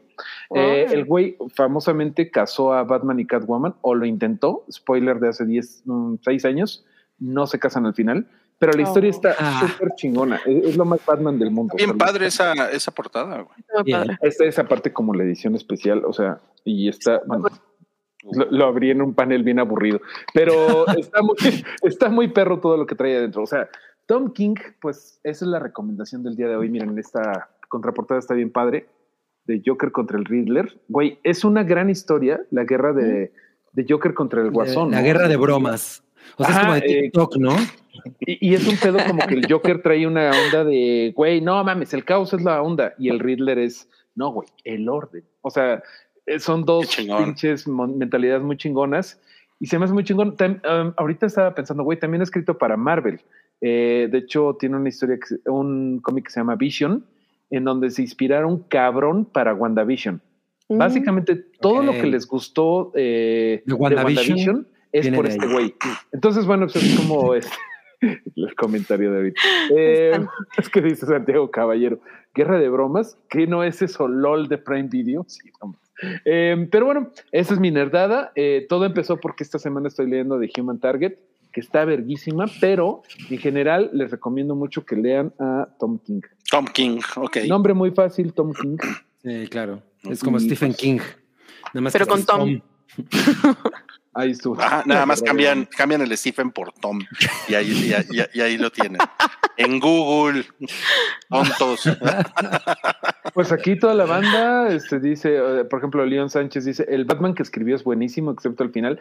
Completamente de acuerdo, León. Eh, también el güey la caga. Eh, por ejemplo, yo odio una historia que se llama Heroes in Crisis, porque hizo villano a un héroe. O sea, como que el güey siempre anda dándole la vuelta a las cosas. Y ahí hizo villano un héroe muy querido. Y fue como de, no, con ese güey no. O sea... Mira, nos dice Mario Taku si Tom King es tío de Joy King. de Burger King. Le gusta Burger King comer. De hecho, ahí, ahí escribe No. todos sus cómics. No, pues si yo, si yo tuviera como 70 años menos, sí le tiraba la onda a Joy King. ¿eh? Ok, 70 años. Perdón, perdóname. Como Perdón, 80, 80. 80, 80 años. Ok, gracias Mario, gracias por tus recomendaciones. Esperamos más recomendaciones de cómics porque estuvo muy vergas. Estuvo súper vergas. Pinche bolsita de caca está ladrando. Entonces, vamos a pasar a la siguiente, que es El Hijo, que es la secuela de El Padre, ¿cierto? No, eh, no es la secuela, es una. ¿No es una secuela? No, es una cosa que se desenvuelve como en el mismo universo. La verdad no entiendo esa, esa Mm. No entiendo esa decisión porque no tiene nada que ver, ¿no? O sea, lo- es- siento que es una cosa como muy forzada, nada más que las dos películas comparten pues como este mismo tipo, tipo de título, pero pues, y, y sale Anthony Hopkins en eso también. Pero no diría que, pero no diría que es lo mismo. Y bueno, Ok, ok. Nada más para, perdón, para interrumpirte. Eh, Anthony Hopkins ganó el Oscar por El Padre hace dos o tres años, ajá, ajá. Una, una cosa así. Y esta es una película que no se estrena este fin de semana. No, se estrena el Eh, otro. Se estrena hasta la próxima semana, pero Cabri ya la vio y, y les va a contar ahorita qué le pareció. Sí, es de Diamond Films. eh, y pues sí, como nos, nos comentaba Rui, o como estamos hablando ahorita, como que se te- en teoría se desenvuelve en el mismo universo, cosa que ya ves la película y dices, güey, no tiene, eso no tiene ningún sentido. Y no, haya, no añade nada saber eso. Pero mm, es, a diferencia de- del padre, creo que este es un drama mucho más eh, típico en su tratamiento. No siento que hay, hay algunas cositas que me parecieron que están bonitas y todo, pero es una película que bien pudiste haber visto en televisión de este director, escritor llamado Florian Seller, que es el mismo güey que escribió El Padre. Y el, lo chingón realmente del- de, la, de, la, de la trama de la película, pues es que trata un tema que es yo no, o sea, no muy actual, porque pues eso ha, ha- ocurrido siempre, pero simplemente ahorita está como mucho más en, en boca de todos, que es pues la, la depresión aguda en adolescentes. O sea, cada vez lo Ujú. vemos como más eh, presente. Entonces aparecen eh, Laura Dern, eh, Hugh Jackman, Vanessa Kirby y Anthony Hopkins y el chavito que hace del, del hijo que tiene como unos 17 años, se llama Sam McGrath. Eh, y es realmente esta peli, este tema de eh, Hugh Jackman y Laura Dern tuvieron, son dos padres divorciados. Un día llega Laura Dern al departamento de Hugh Jackman que vive con su esposa nueva, que es eh, Vanessa Kirby, quien por cierto acaba de tener un, un bebé. Entonces, pues, obviamente eso eh, añade a la tensión y eh, llega Laura Dern y le dice, ¿sabes qué, güey? Que nuestro hijo no me hace caso, está, eh, está ha dejado de ir a la escuela, lleva muchísimo, muchísimo tiempo sin ir a la escuela, yo no lo sabía y pues me está haciendo pendeja y como que siento que necesito tu presencia. Y el hijo, eh, pues le reclama mucho al papá que por qué nos dejaste, et- etcétera, pero en realidad, en esencia, pues es evidente desde el principio que él no nada más tiene un problema de psicológico, sino tiene un problema psiquiátrico grave, ¿no? Eh, ya creo que es que en el cuñado, pues sí. Sí, porque más seguro va a ser con, con Vanessa Kirby, ¿no? Al final, al final de la película sale El- el, ajá, sale- Espíritu Santo y Sí, este, es que, no- es que no me quedé en la... al- en- en las A los créditos. Sale. Nick Fury te- y dice, estoy haciendo un equipo que se llama La Familia, Familia. Política. No, vas a, No. va, va a llegar Vin Diesel, güey. Familia. Soy el, soy el yerno. Entonces, sí me gustó esta parte de tratar la enfermedad del, del hijo como algo que la, que la mayoría de la gente siempre, siempre va a ver como, eh, pero pues échale ganas. ¿Por, por qué estás haciendo eso? ¿Por qué me quieres dañar? ¿No? Porque además Hugh Jackman obviamente está en un momento muy exitoso de su carrera, es un abogado muy exitoso y de pronto lo llaman algo para el gobierno y, y entonces está como en esa disyuntiva de o me voy o atiendo a, a mi chamaco, ¿no? Quien, quien está teniendo problemas cabrones. Y, y pues sí, me gusta esta, esta visión de, de, bueno, los problemas mentales no, no, no nada más son así como de, pues necesitas tomar terapia, sino también es necesario atenderlos desde la perspectiva psiquiátrica, muchos.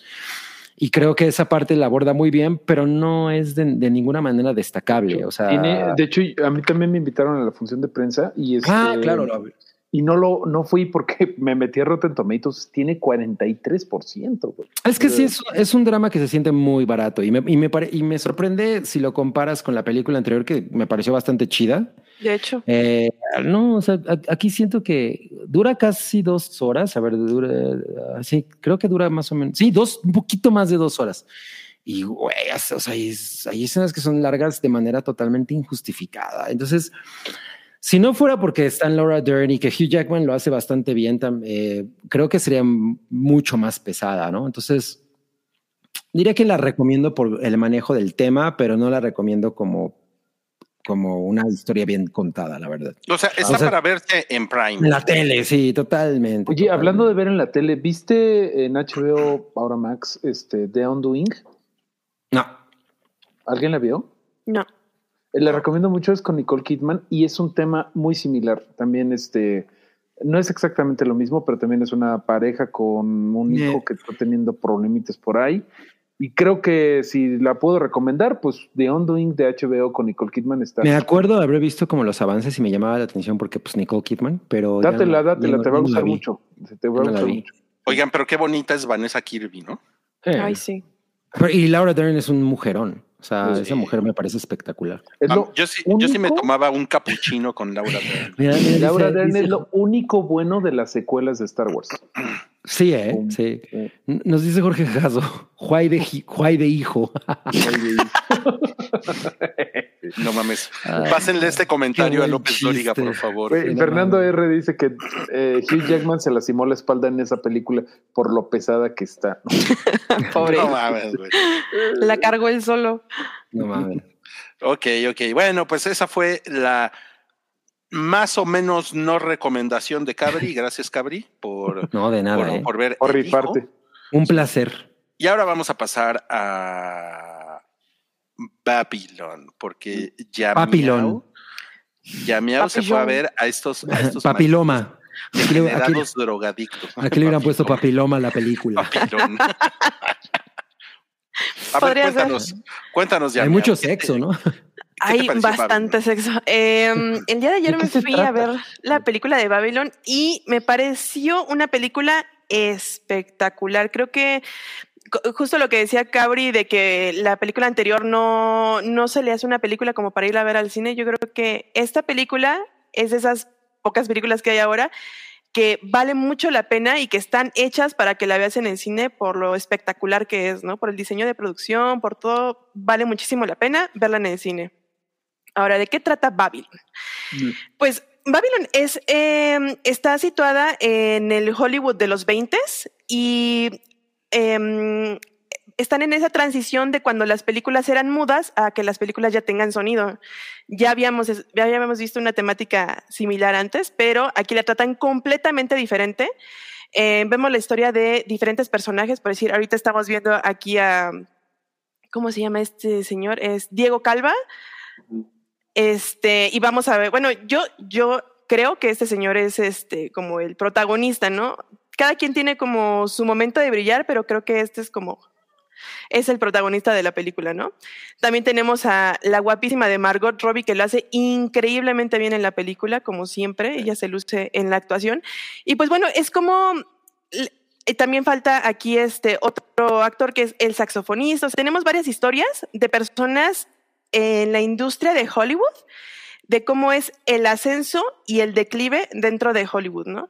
Eh, nos enseñan un, un Hollywood sucio, un Hollywood caótico, un Hollywood lleno de sexo, de excesos, de drogas, o sea, como muy, muy fuerte, ¿no? Y como pensaríamos que, pues, que no era el Hollywood de esa, de esa época, ¿no? También nos dan una vueltecita por cómo eran los rodajes de, de, de, las películas en esa época y hay, una, hay un plano secuencia preciosísimo en donde pareciera que están haciendo como comida rápida, pero con el cine, ¿no? O sea, ves, en un lado están haciendo una película, pero del otro lado también, o sea, como todo eso está, están todos haciendo películas así en chinga, ¿no? Y órale ya, y, o sea, como, sí, como si fuera comida rápida. Eh, ¿Qué más? Eh, yo creo que esta película es como, es al mismo tiempo una crítica al mundo de Hollywood. De hecho, ahí tenemos a un personaje que no, les quiero decir, pero se, va, se parece muchísimo a un productor de, de, cine que ya ni siquiera es productor de cine y que está en problemas legales. Se parece muchísimo. Entonces, y creo que es con toda la intención, con toda la intención de señalar. Sí, es con toda la intención de señalar ese tipo de, de malos hábitos, de comportamientos que habían en esa época, ¿no? Y que siguen habiendo. Entonces, les decía que es como una combinación entre crítica al mundo de Hollywood, a lo asqueroso que puede ser el mundo de Hollywood, pero también siento que es como una carta de amor al cine, porque es bellísimo. Eh, hay muchas tomas que son bellísimas, eh, las actuaciones, por ahí vi que, que, no les gustó, dice, yo tengo nada si le gustó el final, a mí me encantó el final. Hay una escena, bueno, en la, en la escena final, híjole, yo estaba de verdad maravillado, o sea, estaba así perpleja ante la pantalla, ante las imágenes que estaban mostrando en la pantalla, al igual que el personaje que está en el cine viendo las imágenes, o sea, de verdad me, me voló la cabeza. Eh, creo que de Damien Chazelle, yo creo que se convirtió en una de mis favoritos. O sea, la verdad es que sus películas siempre me han gustado, ¿no? Las películas anteriores las disfruté bastante. Y me imagino, yo, bueno, yo pensaba que esta película iba a ser como muy diferente, no es tan diferente porque creo que es un director que se ha caracterizado por enaltecer mucho la música, que la música en la película es maravillosa, y enaltecer el cine. O sea, como que siempre hace como cartitas de amor al cine, ¿no? Que fue lo que vimos un poco en La La Land y en esta película pues también lo vemos. Eh, me la pasé poca madre. Las tres horas, por ahí es mucho tres horas, pregunta Ángel. No, creo que es una película a la que no le sobra un solo minuto. Todo el tiempo, además es una película que va en chinga, o sea, todas las escenas, todas las tomas van en chinga, te meten mucho en las escenas y sientes como todo el estrés que están sintiendo ellos, entonces este, eh, te, te involucran mucho, hay muchas cosas pasando al mismo tiempo yo creo que podríamos, bueno, muchas personas la podrían sentir como muy caótica porque sí, son muchas historias y te las van poniendo al mismo tiempo. Entonces puede ser como complicado ese tema, pero si conectas con la película, te va a parecer increíble. Ok, qué chingón. No, pues, oye, pero dime qué onda con Brad Pitt. Brad Pitt es este, es el actor estrella, ¿sabes? Em, que sale en pues, todas las películas, que es increíble, que el güey está. Es como el Clark Gable de la Exacto, de hecho. De hecho, de hecho es como un guiño. Y, o sea, que el güey, además es, es muy bueno en lo que hace, ¿sabes? O sea, el güey está hasta la madre de pedo, pero en cuanto dicen acción, el güey entra en papel y es, y es maravilloso, ¿no? Y todo queda a la primera toma y es muy mágico. Además, es buen tipo, o sea, es él como persona dentro de la película es una buena persona, es un buen tipo, es agradable, eh, no es malicioso, está chingón. Y con el personaje... Sí, sí fuma y también se toma bastante. Ya se hizo la vasectomía. Seguramente sí. Pero fíjate que con el, con el, ¿cómo se llama? Con el personaje de Toby Maguire, sí está muy mm, mm, como caricaturizado, o sea, está muy, muy villano de Mm. juá, juá, juá. Pero creo que es justificable por el círculo que este hombre representa. La, ajá, es que no quiero decir mucho, pero el, la parte del entretenimiento que este hombre representa, eh, o sea, le, le quedó como anillo al dedo. Entonces va muy justificado.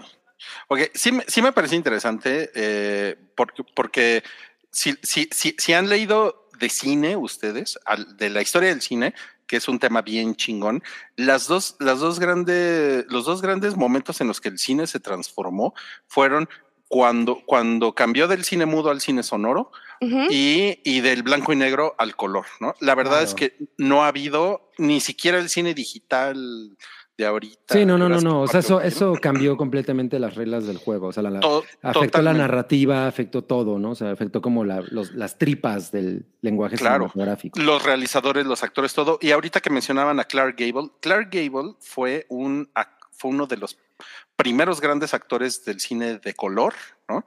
Y por lo que me dicen, Brad Pitt, más bien, si esta película es del cine mudo, más bien sería como Tom Mix. Mm. Bueno, como- aquí no está diciendo Oralia, dice no es Clark Gable, es John Gilbert. Ok, Ok. ahí está, ¿no? Eh, O sea, pero sí, era como Hollywood era como un grupo de gángsters que estaban totalmente así tomados del, del, del Teen Town que le, que le llaman, y después viene el cine sonoro y entró todo un nuevo grupo de gángsters a cambiar las reglas del juego. ¿no? O sea, eso sí me interesa. Lo que pasa es que me caga Brad Pitt. Perdón. Sí, no, pero la verdad es que yo creo que vale mucho la pena. De verdad, Sí. vean, vean esta película en el cine, o sea, no solamente la vean en su plataforma de, de preferencia, eh, sí vayan a ver al cine, está muy espectacular. Mira, ahorita. Ahorita Moss nos preguntaba si es como un poco como Elvis, porque Elvis también eh, tiene, es, es, pues, obviamente como película de Baz Luhrmann, es una película muy, muy en chinga, ¿no? O sea, como con una edición muy, muy frenética. Nada más que Elvis dura menos, dura dos horas y media. Sí, de hecho, no, Y no se me... Yo no la sentí para nada, ¿eh? Hay una parte en la que parece película de los hermanos Cohen, o sea, de verdad de, de ese humorcito negro que dices, ¿cómo es posible que esté pasando esto? Y es, es hermosa, es genial. Me Ay, encanta. pues, pues está bonito. Me da mucho gusto que, que, que te haya gustado, ¿eh? De verdad. Lo digo A mí sí me la vendiste, yo ¿eh? Sí, además Sí tiene, sí tiene, tiene sentido que la película se llame Babylon o Babilonia, o sea, sí tiene ahí una conexión. Sí, a mí sí me la vendiste muy bien. Ok, excelente. Pues bueno, esa fue entonces la reseña de Yameau de Babylon y vámonos a lo último que les queremos platicar esta semana, que es título en México, La Emperatriz Rebelde, así se llama en Cinépolis, pero ¿cómo, cómo, cómo se llama originalmente, cabrón? Eh, corsage, que Corsage. El, cor- el corsage no es necesariamente un corset, sino es, no es, es como una pieza menos restrictiva eh, que se ponía de hecho como encima, ¿no? Entonces a eso, a eso se refiere. Es un título muy desafortunado, La Emperatriz Rebelde, porque pues no es necesariamente el caso, o sea, eso hace que suene como una persona que está nada más... eh, eh, pues revelándose just for the lols, ¿no? Y, y no, no es el caso. Eh, esta es una, la una película de la que estábamos hablando hace rato también Oralia y yo. Es una película, es una producción principalmente austriaca, pero también fran- franco-alemana, ¿verdad? Tiene como varios países ahí metidos. Eh, la directora es esta chica que se llama Marie Krutzer, no, no aprendo su nombre, y la actriz que interpreta es, es una... Es una ficción sobre la vida de Elizabeth de Austria, eh, o mejor conocida como Sisi, eh, a partir de que ella cumple 40 y, y- y, pues entonces cambia completamente la visión que tiene el, pues no nada más la gente que la rodea, sino el pueblo, etcétera, en torno a ella, porque pues llegar a los 40 en esa época eh, significaba que ya estaba vieja, ¿no? Entonces las cosas que se esperaban de una mujer con estas características. Sin embargo, prácticamente 90% de la película es ficción, ¿no? O es únicamente utilizar al personaje de, de Sisi para contar esta historia. Y Sisi es un personaje muy importante en la cinematografía porque, bueno, sabemos que Romy Schneider lo, lo hizo en películas que son turbo famosas, ¿no? Mi madre era absolutamente adoradora de las películas de Sisi Emperatriz y ha sido abordada en otros momentos, pero aquí es muy interesante porque obviamente no es, una, no es un recuento histórico, sino más bien es como una suposición eh, de la reacción de esta mujer ante, el, ante la manera en la que se le cuestiona, pues por estar en el puesto, de, por, por, tener la posición que tiene, no, no tanto el puesto, y, y, y, tener y cumplir la edad que acaba de cumplir. Entonces ahí se empiezan a desarrollar como e, ella opta por, por mejor vivir para sí, ¿no? El, mm. ese, ese, es como el tema.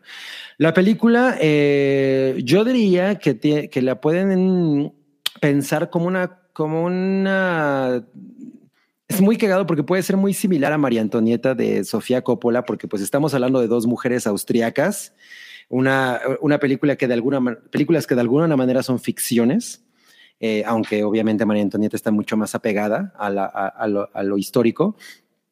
Eh, y, con, y con estas imágenes absolutamente preciosistas y al mismo tiempo un chingo de anacronismos que, que funcionan para que la audiencia moderna se pueda sentir como en contacto, ¿no? Con este tipo de personajes que siempre están absolutamente romantizados y tienen como este halo de, de inalcanzable, ¿no? Y, aquí no, aquí la idea es justamente tra, darle una figura completamente terrenal. A mí, la verdad es que me ha, parecido una de mis películas favoritas de, 2000, de 2022. Puedo entender que para mucha gente no lo. Por ejemplo, la, la, otra es eh, Banshees of Inisherin, que es mi película absoluta favorita de 2022 pero esta está como muy al nivel. Eh, esta mujer, Vicky Cripps, hace un, un personaje muy cabrón. Eh, tiene, o sea, tiene, tiene momentos y expresiones y, maneras de presentar como, como, como el estar encerrada en, en, en pues en todo el protocolo y en todas las expectativas y todo, y como decir, güey, la chingada, y cada vez se va, cada vez se va, eh, va creciendo más su desdén ¿no? Por, por, por, la gente que la rodea y todo, y, y, definitivamente es una cosa muy cabrona. Ayuda también mucho, como les decía, parte de los anacronismos es que la música es, es moderna, pues son, hay cosas ahí nuevas. Hay una, hay una canción de Camille que se llama She Was, que es una pinche maravilla y es usada en un momento muy, muy, muy cabrón. Y la verdad es que es, es, es, una película muy, muy, que también es esas cosas como muy afortunados de verlo, porque yo pensé que no iba a llegar y de pronto me encontré con que ya es, ahorita está en Cinépolis. Eh, y pues no, o sea, es, de verla, de verla también en el cine porque pues, todo, todo, todo, por lo menos el aspecto visual, ya con eso es suficiente para, para elevarla muy cabrón si se ve en el cine y además la historia, pues realmente me parece muy, muy atinado hablar de este tipo de cosas. Obvio, en este momento es una película prácticamente hecha por mujeres, ¿no? O sea, entonces eh, fue una idea que la, que la actriz le contó a la directora en algún momento y la directora la, se la tomó muy en serio, ¿no? Esta cosa de hacer una, una, una ficción sobre la vida de Sisi. Y me pareció así brutal, ¿no? Eh, y alguna otra cosa que les quería mencionar, por ejemplo, el, el, la verdadera Sisi estaba obsesionada con que eliminaran sus, sus cualquiera de las pinturas a partir de que ella eh, cumplió, no recuerdo qué edad, pero sí acercándose a los 40, porque Sisi fue asesinada. Eh, porque le, le, le, ella estaba muy obsesionada con la belleza, ¿no? Entonces le encabronaba muy, muchísimo pues, ver que, que, eso se le iba, ¿no? Y de, y, de nuevo, recordemos que para, la, para esta gente, para la, la, gente en el siglo XIX, pues llegar a 40, 45 era pues ya eres viejo, ¿no? no ya eran ancianos. ¿no? Ya eran ancianos en esa, así, o sea, no lo vemos como ahorita de, ah, los 40 son los nuevos 20, no mames, eso no existía, ¿no? Entonces, es, es, muy interesante. Mira, Oralia nos dice, cuando puedan busquen a Fleeting Passage to the Orient de Ruth Beckerman, abarca el mismo tema. Oye, pues la voy a buscar. La voy a buscar. Pero esa película me pareció breathtaking y si les interesa, si les gustó María Antonieta o más o la de Sofía Coppola o más o menos le tienen un aprecio, digamos que están como en la Ok, a la, qué a la chingón. Par, aunque esta no es tan tan pop, tan fancy. Este es un drama no. como un poco más eh, o sea, mientras María Antonieta es como un drama teen, este es un drama más adulto. ¿no? O sea, no se pone Converse. Hay anacronismos que hay algunos anacronismos que no que aplican, o sea, pueden resultar como Güey, la gente no hacía eso en ese momento. Por ejemplo, ella se tatúa un- una figura que ahorita dices, no mames, esos tatuajes no existían. Sí existían, aunque se, los, se lo hacen con una máquina no- moderna. Ese tipo de cosas las tiene y me, y me pareció muy cabrón, porque es una cosa que yo disfruto mucho de María Antonieta, pero, pero probablemente esta sea una película un poco más apegada a la que ustedes estarían esperando de, de una historia con esas características. Mira, Mira, Jorge Jasso nos dice, fun fact, en, Au- en Austria venden el CC ticket para ir a varios de los museos. Pensé que para experimentar el asesinato, a, la muerte por cuchillo. Eh, Qué chingón. Bueno, pueden, pueden verla ahorita en, en cines. Esa es la recomendación de Cabri. Y una de las Ah, grandes o- ignoradas en la, en la categoría de película extranjera. Qué cabrón, ¿eh? Qué cabrón. Sí. Ok. Pues muchas, muchas gracias, Cabri. Eh, ya casi nos vamos. Nada más tenemos aquí un par de comentarios. Uno es del sonidito, que es miembro del nivel de Cafeciwis en membresías del Hype. Y dice, para y Cabri, ¿podrían recomendarme algún libro, documental o curso acerca de la historia del cine? Eh, voy, a, voy a dejar que Cabri piense tantito porque yo ya pude, yo ya, yo ya pude ponerles aquí algo. Eh, yo les voy a recomendar el que yo leí en la universidad. ¿Cuál fue? La historia del cine de Roman Gubern, que es como, que es como una, es como una lectura clásica. Y pues miren, allá ah, está bien el precio en Amazon, 426 pesos. Y es, un, es una edición súper chida de anagrama. Y yo creo que, yo creo que como para iniciarse en, en, en la historia del cine, yo creo que pueden buscar algo así. Y, y pues denle una búsqueda en el mismo Amazon o en Google, lo que ustedes quieran, eh, historia del cine, porque hay muchos libros que son muy visuales, porque ayuda muchísimo para entender la historia del cine, obviamente ver fotos, ¿no? Ver un, ver un libro con fotos y es, es, es Por supuesto. Yo, yo eh, me, me voy a llevar, me lo voy a llevar de tarea porque tengo un libro que es el libro que, que usé, o sea, que estuve leyendo un chingo cuando iba apenas a entrar, bueno, cuando iba a hacer examen para el CCC, imagínense. Wow. Y lo tengo en la ca- en casa de mis padres y no sé, no recuerdo cómo se llama, pero quiero, pero, pero quiero recomendarles ese libro. Entonces lo pondré en el chat pronto. Ok, Bueno, ok, en, los, ok. en los comentarios de YouTube. en los comentarios ahí se los va a poner Cabri. Bueno, y un super chat, ya para irnos. Carlos Miñón dice: Saludos a Gaby. El lunes cumple 31 años y está nerviosa. Au. ¿Cuál Gaby? Pues Gaby. Pues- Gaby la que Gaby. cumple años. Su. Gaby. Su Gaby. Oye, Gaby, pues eh, ya estás empezando a los 30, que son los nuevos 19. Ah, no. pues pásatela muy chingón. Los 30 son muy chidos. La verdad, Sí. yo, me la, yo me la pasé muy bien en los 30. eh. Los, Eres no puedo decir lo mismo de los 20. Ok. Para Muchas mí los 20 sí felicidades, fueron Gaby. tortuosos. Sí, sí. A mí lo, lo que siempre me gusta decirle a los, a los treintañeros es disfruten mucho los 30 porque la crisis de los 40 es como nueve mil veces peor que la crisis de los 30. Mm, No se la van a acabar, entonces disfruten, Sí, disfruten lo que están pasando. Damn. Yo ya estoy a tres años de cumplir 50, no. No, no, no. No ah, pero es- eh, está chida. La crisis de los 50, esa, esa ni ¿Ah, sí? No, la crisis de los 40 es la que Por ya- eso es 50, porque ni cuenta. Qué chingón. Muy bien. Bueno, se acabó este hype ya, no sin antes recordarles que se pueden suscribir a nuestro canal, que le pueden dar like a este episodio, nos pueden seguir en Instagram, ahí están las redes sociales, nos pueden seguir en Twitter, también nos pueden seguir en Facebook, pero la verdad es que Facebook pues, cada vez lo pelamos menos porque Facebook Sí, es, más- es- es Porque malvado. Facebook. Es aburridísimo Facebook. Pero ahí lo tienen, la recomendación y nuestro agradecimiento por ver este episodio. Nos encanta conectarnos cada jueves con ustedes. Es poca madre, poca madre. Y yo le quiero dar las gracias a Yamiao, Yamius. Yamius y todo a capítulo no me Oscar. dijiste. Ah, ustedes. Me A encanta todo María también. Oscar. Y también a. Abracabra. Dabra. Abracadabra, acabradabra, abracadabra. Y al señor Rubio Bullo. Y al señor Rubio Bullo. Yo fui el Rullo Bullo y nos vemos la próxima semana. Bueno, recuerden que el lunes hay, no, Martes hay spoiler. Martes hay spoiler boiler. Es cierto. De, de los últimos de nosotros. Los Los últimos de nosotros, no se lo pierdan. Y la próxima semana, si viene Salchi, para el 466, por si alguien se lo preguntaba. Y pues nos vemos. Bye bye. Bye. Adiós. Cuídense. Bye.